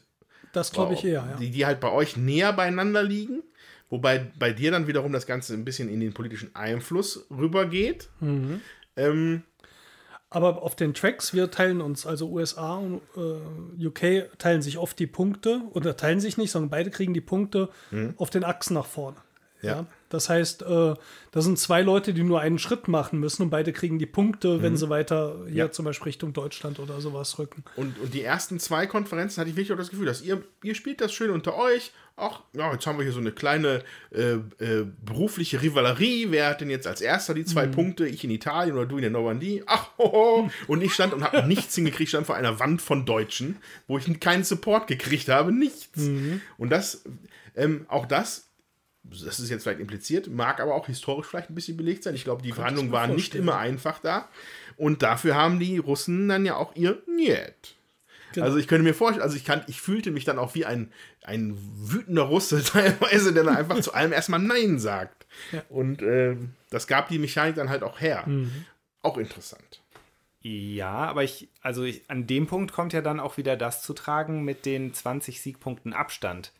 Ne, weil wir, sage ich jetzt mal, als Alliierte können ja nicht die Russen versauern lassen an den Fronten. Wir müssen ja halt schon gucken, dass du auch an Siegpunkte kommst. Ja, ja wobei natürlich der zweite gewinnt und nicht der letzte. So, also ihr ja. könntet euch das natürlich mhm. schon ein bisschen einteilen. Ähm, ja, also das, das aber es war schon, schon, ne, also ganz klar, ich habe am Anfang und ich muss sagen, im Nachhinein, ich hätte, glaube ich, auch die erste Konferenz zum Beispiel hätte ich jetzt im Nachhinein, glaube ich, auch anders gestaltet. Mhm. Ich habe halt gedacht, wenn, wenn mir Produktion hier und Directive und so geklaut wird, das ist total fürchterlich, das darf auf keinen Fall passieren. Ich sehe das jetzt im Nachhinein gar nicht mehr so. Ich glaube, da hätte ich auch ja. durchaus einfach mal eins abgeben können. So. Da wäre mhm. mir kein Zacken ja. aus der Krone gebrochen. Aber am ja, Anfang habe ich gedacht, das wäre so. Das zurückzuerobern ist ja auch immer noch mal eine verlorene Aktion. Ja? Du nimmst ihn vielleicht noch mal in die Mitte und von dort kann der Nächste sich ja auch schon wiederholen. Aber das ist ja genau auch das, was ich von so einem Spiel auch erwarte, dass ich am Ende sage, uh, jetzt habe ich das so, ha, das nächste Mal würde ich aber vermutlich anders. Ich meine, darum, sonst wäre das Spiel mhm. relativ schnell langweilig, weil die Spielmechanik an sich ähm, ja jetzt nicht irgendwie komplexe Manöver und viele unterschiedliche Strategien in sich dann direkt mitbringt, sondern du spielst mit, mit der Erfahrung diesem, hm, wie ist das alles verzahnt und wie hängen die Sachen zusammen, ähm, das ist natürlich, glaube ich, auch das Interessante. Und ich könnte mir auch vorstellen, das nächste Mal vielleicht mit ein paar Änderungen von den Karten, was bei den Konferenzen mhm. am Anfang aufgedeckt wird, das vielleicht, was du jetzt anders machen würdest, das nächste Mal auch nicht die beste Idee ist. Und dann vielleicht wirklich interessant ist, wenn du das Spiel so weit verstehst, dass du darauf reagierst, was kommt hier in den Konferenzen, wann ist der richtige Zeitpunkt, welche Karten habe ich vielleicht schon gezogen, kommen meine guten erst später, wann spiele ich welche Karten in der Konferenz. Das ist, glaube ich, auch das, wo der Reiz für mich persönlich jetzt ja. zum Beispiel bei dem Spiel liegt. Äh, nicht in der ersten Partie das jetzt gut gespielt zu haben, war jetzt auch meine zweieinhalbte, ähm, was aber auch noch nicht vieles für das Spielen, die auch schon relativ lange her sind. Und ähm, ja, dann mit diesem Wissen das nächste Mal anders zu probieren ja. und vermutlich wieder auf die Schnauze zu fallen und, oder vielleicht auch Glück zu haben. Ähm, und dann es nochmal zu probieren und dann dieses System zu mastern. Ich denke, das ist so wo das Spiel hinzielt. Ja. ja. Und, das, und die Verhandlungen am Tisch, tatsächlich, kann man sich darauf einstellen. Es, es, es, es, es, es, es riecht einen an, sage ich mal. Also mein, mein, mein Tiefpunkt war tatsächlich, wie als Nickeligkeit einmal nochmal das Pacific Command in die Mitte gezogen habe. Da habe ich nicht mal drüber nachgedacht, dass es natürlich auch debattiert werden kann. Aber es war einfach, einfach dann aus der Situation heraus, dass ich mich einfach da hatte ich mich ein bisschen geärgert, dass halt schon wieder alles vom Tisch gekommen ist. Ähm, da muss man mit umgehen können dann als Spieler. Oder in ja. der letzten Runde, als wir die Paul Mill Marker äh, ja. uns um diesen einen yeah. gesammelt haben, nachher landeten yeah. alle drei bei Tommy. Ja, und ja. also das ist witzig. Also wenn man jetzt nach Spieler, wenn man das Spieler hinter sich hat, ist das natürlich total cool und witzig. Aber man muss das abkönnen in dem Spiel selber. Spiel selbst. Da darf man jetzt nicht zu einem sehen, der dann halt den Tisch umschmeißt. Bevor wir dann zu einem Fazit kommen, nur ganz kurz eingeschoben. Ähm, wie jetzt hier der Zweite Weltkrieg an sich dargestellt ist. So, ähm, da sind, sind, mir halt ein paar Sachen aufgefallen. Also klar, es ist halt ein, das Spiel, du spielst halt mit den Alliierten. Das heißt, die Achse ist natürlich erstmal raus und da sind halt die Bösen. Was auch okay ist, machen andere Spiele genauso. Was mir jetzt aber hier speziell aufgefallen ist, dass halt ähm, auch um, den, um, die, um die Atombombe so ein bisschen drum herum geredet wird, sag ich mal. Also die ist Teil dieses Spiels. Ähm, in einem, in einem Kästchen steht, dass es halt die Aufgabebedingungen der Japaner ist. Aber es wird halt nie so wirklich darauf eingegangen, dass halt wirklich eine Atombombe geschmissen worden ist. Und das macht auch der Spieler hier, glaube ich, nicht. Mhm. Es gibt keine Option, jetzt, jetzt werfe ich die Atombombe, sondern es ja. ist nur so angedeutet. Mhm. Und da wollte ich einfach mal nur eure Meinung fragen, wie ihr das so findet. Jetzt erstmal wertfrei, weil ich weiß selber noch gar nicht, ja. wie ich ja. das finde. Also ich, ähm, ich würde da vielleicht auf was zurückkommen, das habe ich, glaube ich, mit dir heute schon mal kurz drüber gesprochen. Das habe ich nämlich beim Anschauen des Regelvideos schon gedacht, dass ich mich halt frage und das sehr interessant finde. Wir spielen ja jetzt ein Spiel über einen Krieg, ne? Und im Krieg geht es natürlich auch immer auch um Menschen und Menschenleben und um viel Grausamkeit. Und ich hatte halt beim Anschauen dieses Videos schon darüber nachgedacht, wie es wohl jetzt wirklich für die Politiker sein mag, wenn die in dieser Verhandlung drin sind. Ich habe mich gefragt, inwieweit das für die vielleicht auch ein Spiel ist oder mhm. inwieweit die halt wirklich davon auch berührt sind, was da vor sich geht. Ja. Und mhm.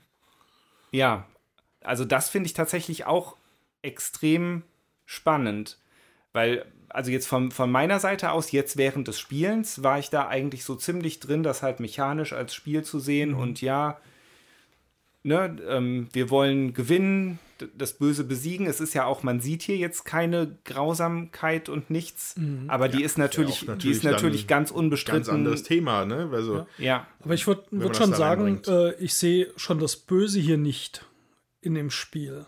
Ja, sondern du hast relativ neutrale Klötzchen, die sich dir entgegenstellen. Das ist relativ wertfrei. Mhm. Du hast jetzt nicht das Gefühl, dass dir sagt, oh, die Deutschen oder die Japaner, die sind jetzt ganz furchtbare mhm. Leute hier. Mhm. Äh, auch auf der Ebene habe ich gar nicht das Gefühl. Ähm, die interessante Frage, wie fühlen sich natürlich die Leute da, die Politiker da? Kann man vielleicht historisch so ein bisschen von dem, was man über die Persönlichkeiten weiß, sagen, äh, was Stalin von Menschenleben hielt. Wird nicht, nicht unbedingt so jetzt ein großes Geheimnis sein. Von Churchill gibt es eine Menge Zitate, die ihn zum, mir zumindest als reflektierten Menschen darbrachten. Mag aber ganz anders sein. Von Truman und Roosevelt weiß ich ehrlich gesagt gar nichts. Ist natürlich vielleicht auch schwierig. Ähm, ich glaube, wenn hier Atombomben abgeworfen würden, würde das meinen Spielspaß deutlich schmälern. Mhm. Ja, auch wenn es vielleicht realistisch wäre. Ich bin froh, dass ich mich hier um Aspekte kümmern kann, die politisch sind. Das ist ein politisches, kein moralisches Spiel in dem Sinne. Ähm, was natürlich dahinter ist, aber ich glaube, es würde mir deutlich weniger Spaß machen, wenn jetzt hier noch eine moralische Ebene mit reinkäme, mhm. die ich mache. Und ich hätte dann auch nicht das Gefühl, dass ich die Politiker spielen würde, weil ich tatsächlich glaube, da mag ich aber daneben liegen, dass wenn die Entscheidungen treffen müssen, sie da viel ausblenden müssen. Mhm. Was für, für eine ganze Welt und für eine ganze Nation oder für einen Kontinent richtig ist und was das für einzelne Menschenleben bedeutet Huh, ich glaube nicht, dass ich das, äh, also ich würde es nicht vermissen, wenn das draußen ja. bliebe. Ja, also natürlich, das ist auch richtig, dass hier, es geht hier um die, Verhand um die Konferenzen, ja. um die Verhandlungen während des Krieges. Wir reden hier nicht von den Nürnberger Prozessen oder sowas, ja. was ein, auch ein ganz anderes Spiel wäre. Offensichtlich. Ähm, grundsätzlich finde ich halt aber trotzdem halt bemerkenswert, dass halt dieses, dass halt diese, konkret um das Spielelement mhm. Atombombe so ein bisschen drumherum geredet wird, rumgespielt ja. wird.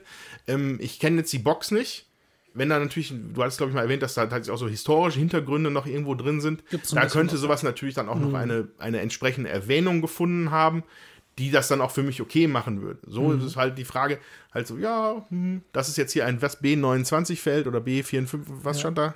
Ja, B29. So, und damit deutest du an, ja, hier hätten wir jetzt dann die Atombombe abgeworfen.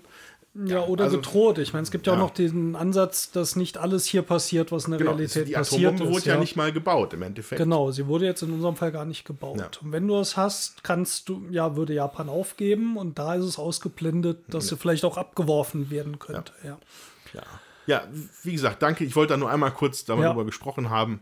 Brauchen wir nicht weiter auswalzen. Also ich finde es hier eigentlich mit, der, ne, mit den entsprechenden Häkchen, dass es halt vielleicht mhm. dann in den Regeln oder in dem historischen Teil noch da drin steht, mhm. finde ich das dann in Ordnung, weil. Ja. Also, ist ja. schon, also ich finde es eine wichtige Frage, weil ich glaube, das ist auch der Punkt, warum ich an so einem politischen Spiel Spaß habe und an Militärsimulation weniger, wo ich mhm. Einheiten rumziehe und man ballert sich ab.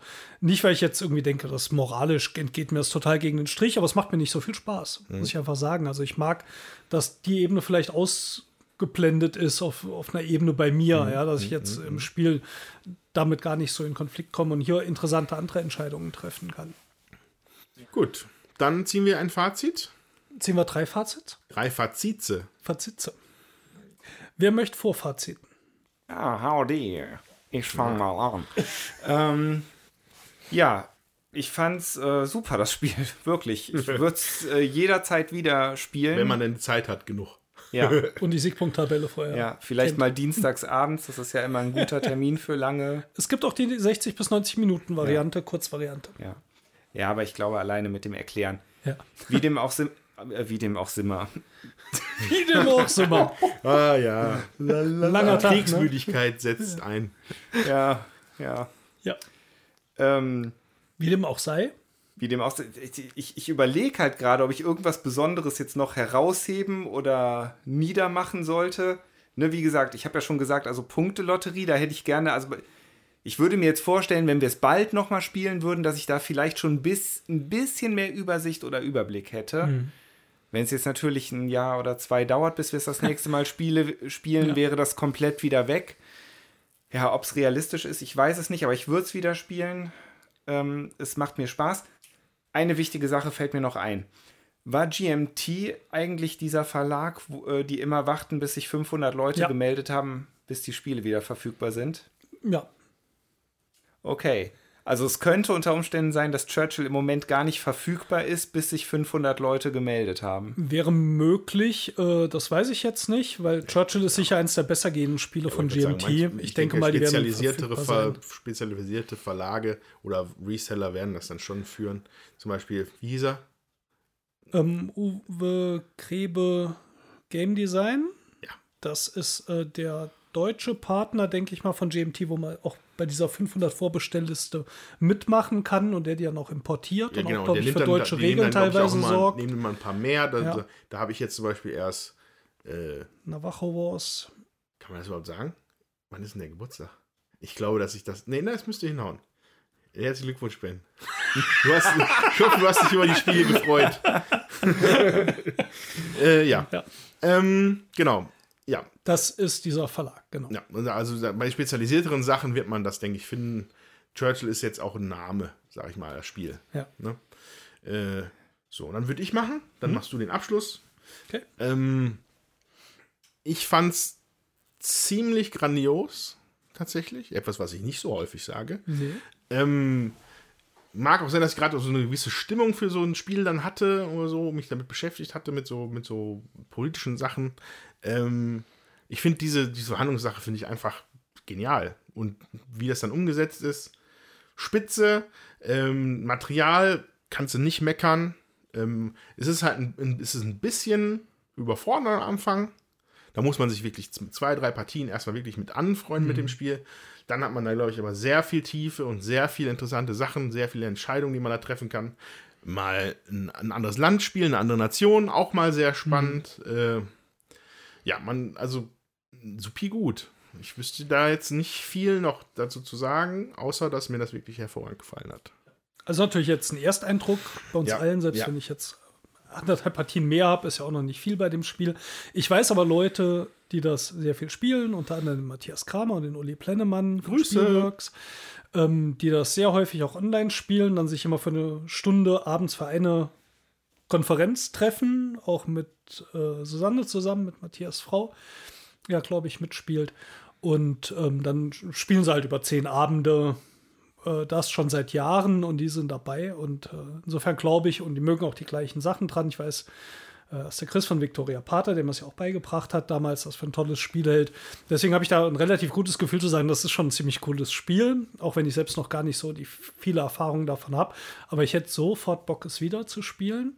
Und ich glaube, das dauert noch lange, bis ich das Gefühl habe, ich habe da aus dem Spiel alles rausgeholt, weil ich glaube, man kann das nächste Mal ganz anders spielen. Vielleicht werde ich da keine grünen Pöppel da überall hinstellen und woanders meine Siegpunkte holen oder ihr wehrt euch mehr gegen und ich muss mir wieder was anderes suchen.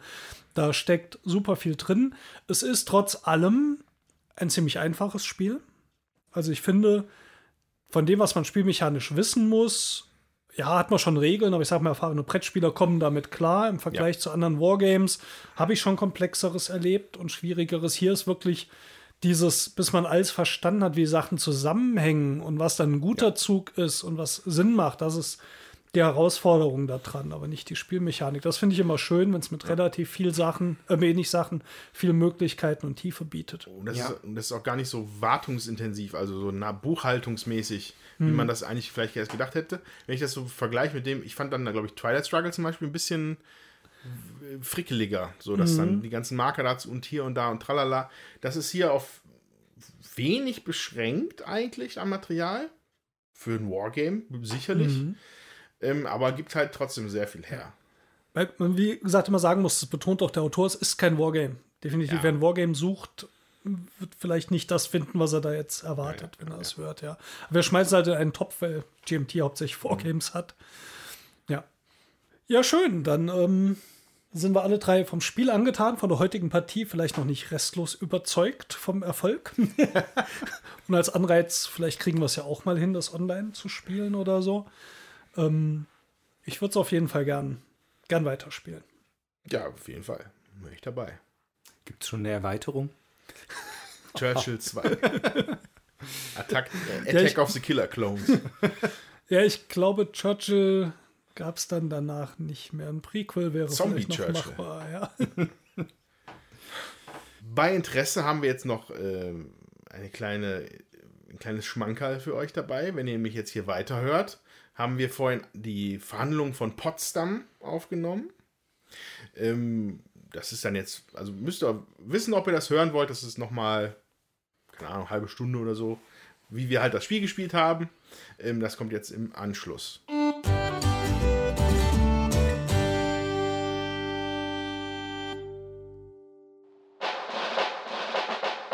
Welcome to the last conference in Potsdam. Hallo.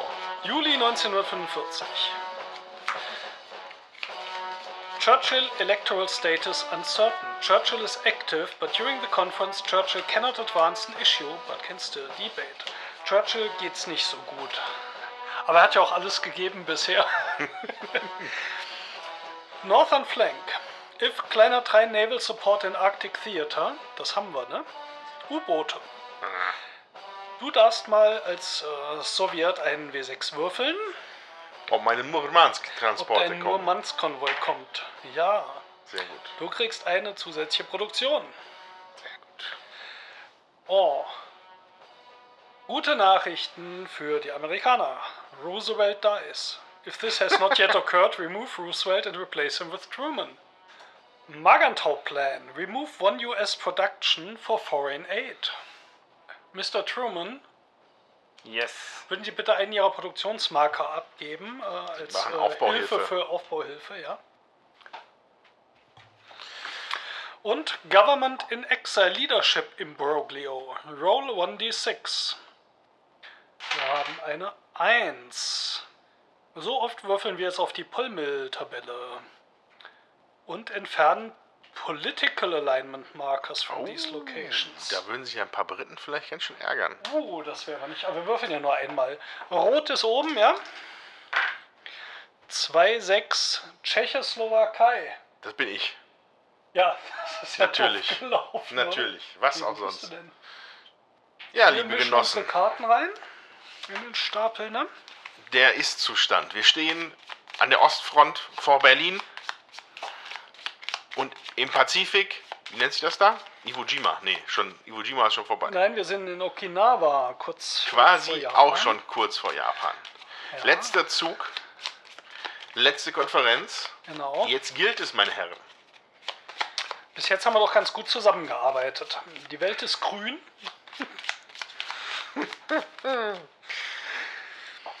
Eins, zwei, drei, vier, fünf, sechs, sieben. Ich ziehe mal meine Helfer meine Verhandlungspartner. Gott, was seid ihr für Luschen? Naja, okay. Können wir einmal kurz gleich klären, wie viel Gegenwehr wir sowohl in Japan als auch ja. in Deutschland zu erwarten haben? So, das heißt, wir müssen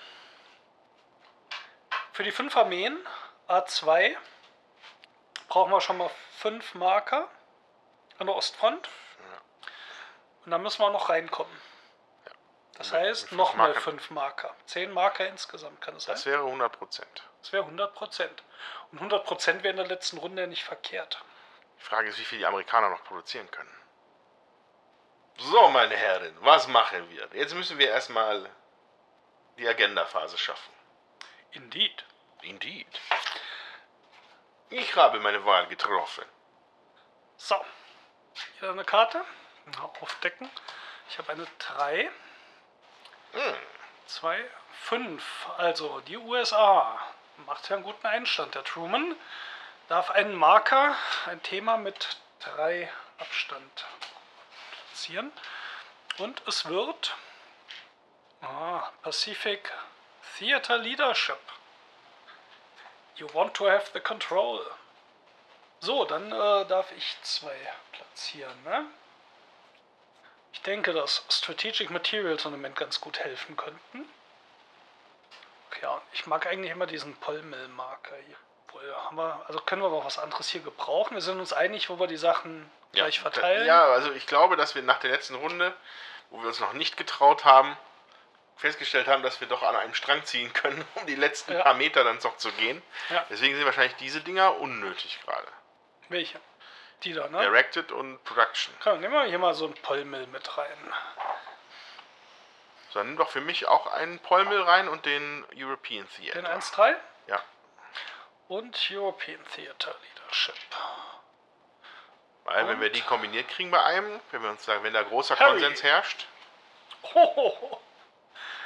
Aha, noch zwei Pollmill-Marker. Das heißt, gehen davon aus, dass wir die Achsenmächte sowieso besiegen und danach nochmal die Welt mal, neu sortieren. die Welt neu aufzuteilen. Wenn wir sie denn besiegen, wenn wir sie denn besiegen. So, Ah, oh, Fehler. Oh, das war so ein. Ah. Ich würde gerne einen anderen Marker nehmen. ja, komm, dann mach. Dann nimm einen von meinen, den 1-3er Pullmoll, Pullmoll Pullmoll. weg. Und? Und? nimm dafür eine Directed Offense. Das darf sich jetzt einer aussuchen, welche, welche, da- welche wir nehmen. Ja, dann nehmen wir die russische. Ja. Also, Ja, im Prinzip kein Problem. Nehmen wir die russische Aber Directed dann tausch Offense. doch den 1-3er gegen den 1-1er aus. Eins, ja, ja, genau. ja, ja. Das European-Ding war ja von Sagen mir. wir, eins vorne. Gut. Okay, ähm, Winston, worüber willst du sprechen? Ähm, also mir geht's ja nicht so gut. Ich würde ähm, mal Ernest. Jetzt mal in Ernest. Ernest Bevin, Minister of Labor and National Service. I've played on Polmill issue that is on the Soviet track, minus one strength. Ist es aber nicht. Der würde einfach mal 5 den Polmill hier hochziehen, damit da nichts schief läuft. Möchte das jemand debattieren? Joseph. Niet. Ich möchte das debattieren. Mit äh, Stärke 4. Aha. Bei plus 1 durch Durch Niet und plus 1, weil Stalin noch aktiv ist. Was eine Frechheit an sich schon ist, dass der überhaupt sich noch bewegt. Okay, Dann dann äh, musst du dir einen Marker. Passenmarker nehmen. Ich habe auch den Eindruck, Eindruck, dass er nicht viel anderes sagen kann außer Niet. Niet. Niet. So, du bist dran, du Joseph Ich macht seinen. Passenmarker weg. Harry. Harry S. Wofür steht das S? Ähm, What's the S for? Harry's sexiest man alive, Truman. Niet. Niet. Ähm, Stanley Embrick, Chairman of the Joint Strat Strategic Survey Committee, kümmert sich mal um das European Theater Leadership. Mit wie viel? 1. Das akzeptiere ich mal. Ist in Ordnung. Sir Percy Noble, First Sea Lord Representative and Commander of the Western Approaches of Her Majesty, the Queen, das steht nicht mehr dabei. If Western Front has not yet left the theater box, das ist nun schon ein bisschen her, der Mann ist ein bisschen veraltet. Aber er nimmt das Polmel doch nochmal zwei hier in Richtung der Guten. Niet. Zwei, Nikolai G. Kuznetsov. Chief of the Soviet Navy and People's Commissar. Geht 5 zurück, das Teil. Und ein Schiff geht in die Arktis. Was jetzt nichts mehr bringt, aber man freut Mhm. sich trotzdem. Ähm, ich passe. Ich, mach, ich blockiere einfach nur die Engländer. Zum Niet. Kotzen. Niet. Tommy. Liu T. Crowley, Head of the Foreign Economic Administration, würde sich auch mal um politisch-militärischen Einfluss bemühen. Einwände? Nein. Nö. Geopolitisch habe ich hier nicht so viel Angst vor den Engl Amerikanern gerade. Sir Douglas C.S. Evil mit zwei L. Man könnte auch meinen, die sind aus dem Mad-Magazin teilweise. Ähm, ne? ich würde gerne das Bild mal sehen. Ja, kommt hin. ist der Chief of the Air Staff Representative. Und äh, der würde das Polmel mal drei hier rüberziehen, wo es hingehört. Niet. Oh, das ist dieser Würfelmensch. der Ja, guck mal, wie Würfelmeister. stark der ist. Georgi Zukov. 4, 5. Oh.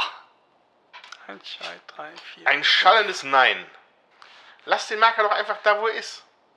Dann hast du auch kein Problem. Ähm, ich passe. Lass ihn doch einfach da. Nimm dir einen anderen. Wieso machst du nicht den anderen? Joseph. Weil, Stalin, das, weil das alles ga, sweetheart. ganz Europa trinkt Tee. Und sogar Südostasien. Nein, es gibt sogar ein kleines Dorf hier in Frankreich. Guck, Da da ist noch ein. Fremdmarker Die als Cola. politischer Einfluss. Ich meine, ich bin ja schon froh, dass Dänemark wieder britisch ist. Und Ungarn. Und Polen. Ja. Und äh, auch Kambodscha trinkt wieder Tee. Auch Malaya. Was auch immer Malaya ist. War das Malaysien? Malaya. Also die, die Namen sind tatsächlich die, die damals aktuell waren. Steht in der Anleitung. Und die Dutch East Indies. Ähm, Francis Biddle Da siehst du, wo die Pollmill-Marker hingehen. kümmert sich Ja, holen Sie dir von um da. Einfluss. Und nicht schon wieder von mir. Ganz einfache Lösung. Nö. Möchtest du? Ähm, Nein, nein. Nein, nein, okay, dann bin ich wieder dran, ne? Der Lord President of the Council, John Anderson, möchte mit einer 4 gern noch mal über die Pollmill der Russen sprechen und legt immer wieder in die Mitte. Wie auffällig das ist, dass hier wieder nicht einer was für die, für die Offensive auf Berlin tut. Aber wie denn? Ja, werde ich euch jetzt zeigen. Wir haben doch hier Pacific Theater. Ich zeige dir das jetzt, wie das geht. Joseph. Nikolai Alter Voronov. Angeber. Jetzt muss ich ja. Ich kann ja nicht anders. Äh, bitte drei meine eigene Directed Offense, bitte. Und dann platzieren wir einen Marker auf der Astfront. Aha. Und du hattest erwartet, dass wir das für dich spielen. Ich hatte erwartet, Dann dass hättest du den Marker vielleicht doch gar nicht bekommen. Aber wir hätten aber auch, wir hätten eh keinen, keine Issue in deine Richtung spielen können. wie auch immer. Ich erwarte, dass wir jetzt mit dieser diese Übermacht der, äh, der, der Deutschen da bitte zu dritt abfertigen und nicht ich nur alleine. Ich habe doch meine UK Production Ja, hier, ja, also ja, ja. abgesehen die, die ich für die Pollmill brauche. Ja, ja, ganz genau. Also was ich dir anbieten könnte, ich könnte jetzt diesen Marker ein Stück zurückholen. Dann kannst du das gleich nochmal machen. Oder bringt dir das nichts? Jetzt wird Doch. mit allen Tricks gearbeitet. Aber zurückholen? Der ist doch in der Mitte. Ja, das bringt Nee, er nichts. meint den Directed Offense, oder? Ach so. Ja, Nein, das ist mir das ist völlig egal. das ist völlig egal. Dann, wie um alles in der Welt spricht sich der Typ hier denn aus? Na, Henry Morgenthau Jr. Morgenthau. Für den hast du gerade noch deine Ressource weggetan, für den Morgentauplan. Kann ich nix machen. Du? Nein. Sir Stafford Cripps. Lord Privy Seal, was auch immer das heißt. Privy Seal? Ist das ein, äh, ist das nicht ein Seehund? Seal. Keine Ahnung. Leader of the House of Commons. If played on UK Production Issue. Plus one Strength haben wir aber nicht. Aber der könnte ja mal trotzdem Richtung 5 den Pollmill verschieben. Niet. Mit Josef Stalin persönlich. Oh, das ist ja nicht wahr. 1, 2, 3, 4, 5, 6, 7. Plus 1? Oder? Nein, er Nee, selber Der selber nicht. Ne? verstärkt sich nicht. Ich fasse es nicht. Ja, ich passe. Jesse H. Jones. Ein, ein Rubel für jedes Mal, wenn ich Niet gesagt habe. Quatsch. Henry ein reicher Stinson, Kommunist. Secretary of War. Tja, das äh, muss man wohl so akzeptieren. Ich auch. Die schon in Lauerstellung. Das ist eine krasse Sache hier, echt. Tja, das sieht nicht gut aus. Für mich oder für dich? Ist die Frage, ob du die Strategic Materials dann wieder in deine Richtung schiebst oder so. Nein, äh, 3 auf Pollmill. Das war die letzte Karte? Ja. Niet. Wahrscheinlich werden wir dadurch jetzt verlieren. Ja, wieso? Was hätten wir denn besser machen können Die, hier? die zwei von den Karten hätten die Ostfront noch aufgeboostet. Oh, hättest du mal aufgehört, man jetzt zu sagen. Ja, das weiß ich. doch nicht, was auf deinen Karten steht, Joseph. Ich hab dich gewarnt. Okay, das heißt. Ach, er hat noch einen. Ja. Dann. Jetzt krapscht es den Polmel. Ja. nachher. Ach, letztes Spiel. Ich bin auch tatsächlich Nein. irritiert. Warum hast du zum Beispiel Churchill gerade nicht eingesetzt? Der war doch krank. Ähm, ich Ach, kann nur debaten. Konntest nicht, richtig. Ja. ja. Und da hatte ich nicht dran gedacht, dass er debaten kann. Ja. Eben mit dem Fünfer, ja. sonst hätte ich es vermutlich anders ja. gespielt. Das hatte ich ja nicht im Blick gehabt. So, also, so, da haben wir es jetzt, jetzt erfolgreich geschafft, äh, alles auf die USA zu zentrieren ja. und wahrscheinlich noch den kompletten Krieg ja. zu verlieren. Sehr gut. Wieso? Warum hätten wir jetzt, verstehe noch nicht, warum wir besser hätten den Krieg gewinnen können. Also ich weiß nicht, was auf den Karten steht, aber hier, die, die Strategic Materials sind in der Mitte, das heißt jeder kriegt eins. Äh, die hier sind beim gleichen gelandet, die Lieder. Ja, ich habe es noch nicht, ich hab's noch nicht, ich hab's ja noch nicht, ich hab's noch nicht durchgeguckt. Aber Ach so. Ähm, ich, hätte, ich habe ja, ich habe. Du wusstest gar nicht, ich, hätte, ich habe halt gratis Einheiten weggeschmissen. Joseph. Du mit deinem du hast, du hast gratis Einheiten weggeschmissen, um im Paul Mill ja, Battle im Paul Mill ja. Business zu bleiben. Es ja. wird dann auch irgendwann persönlich. Muss ich zugeben. If I wouldn't be so sick, I'd be sick.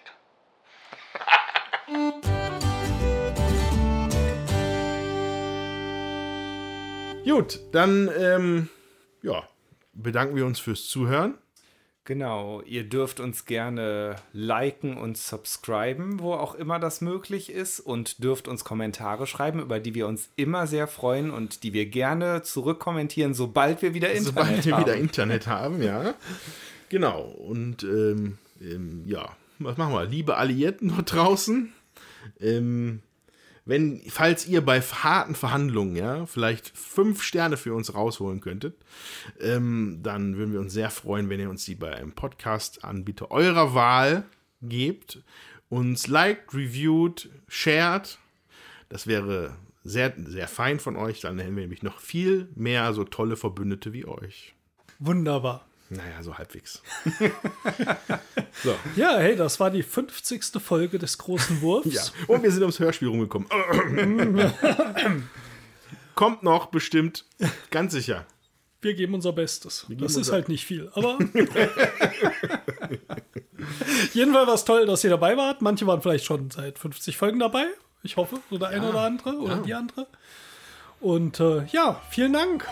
Auf die nächsten 50. Auf die nächsten 50. Tschüss. Tschüss.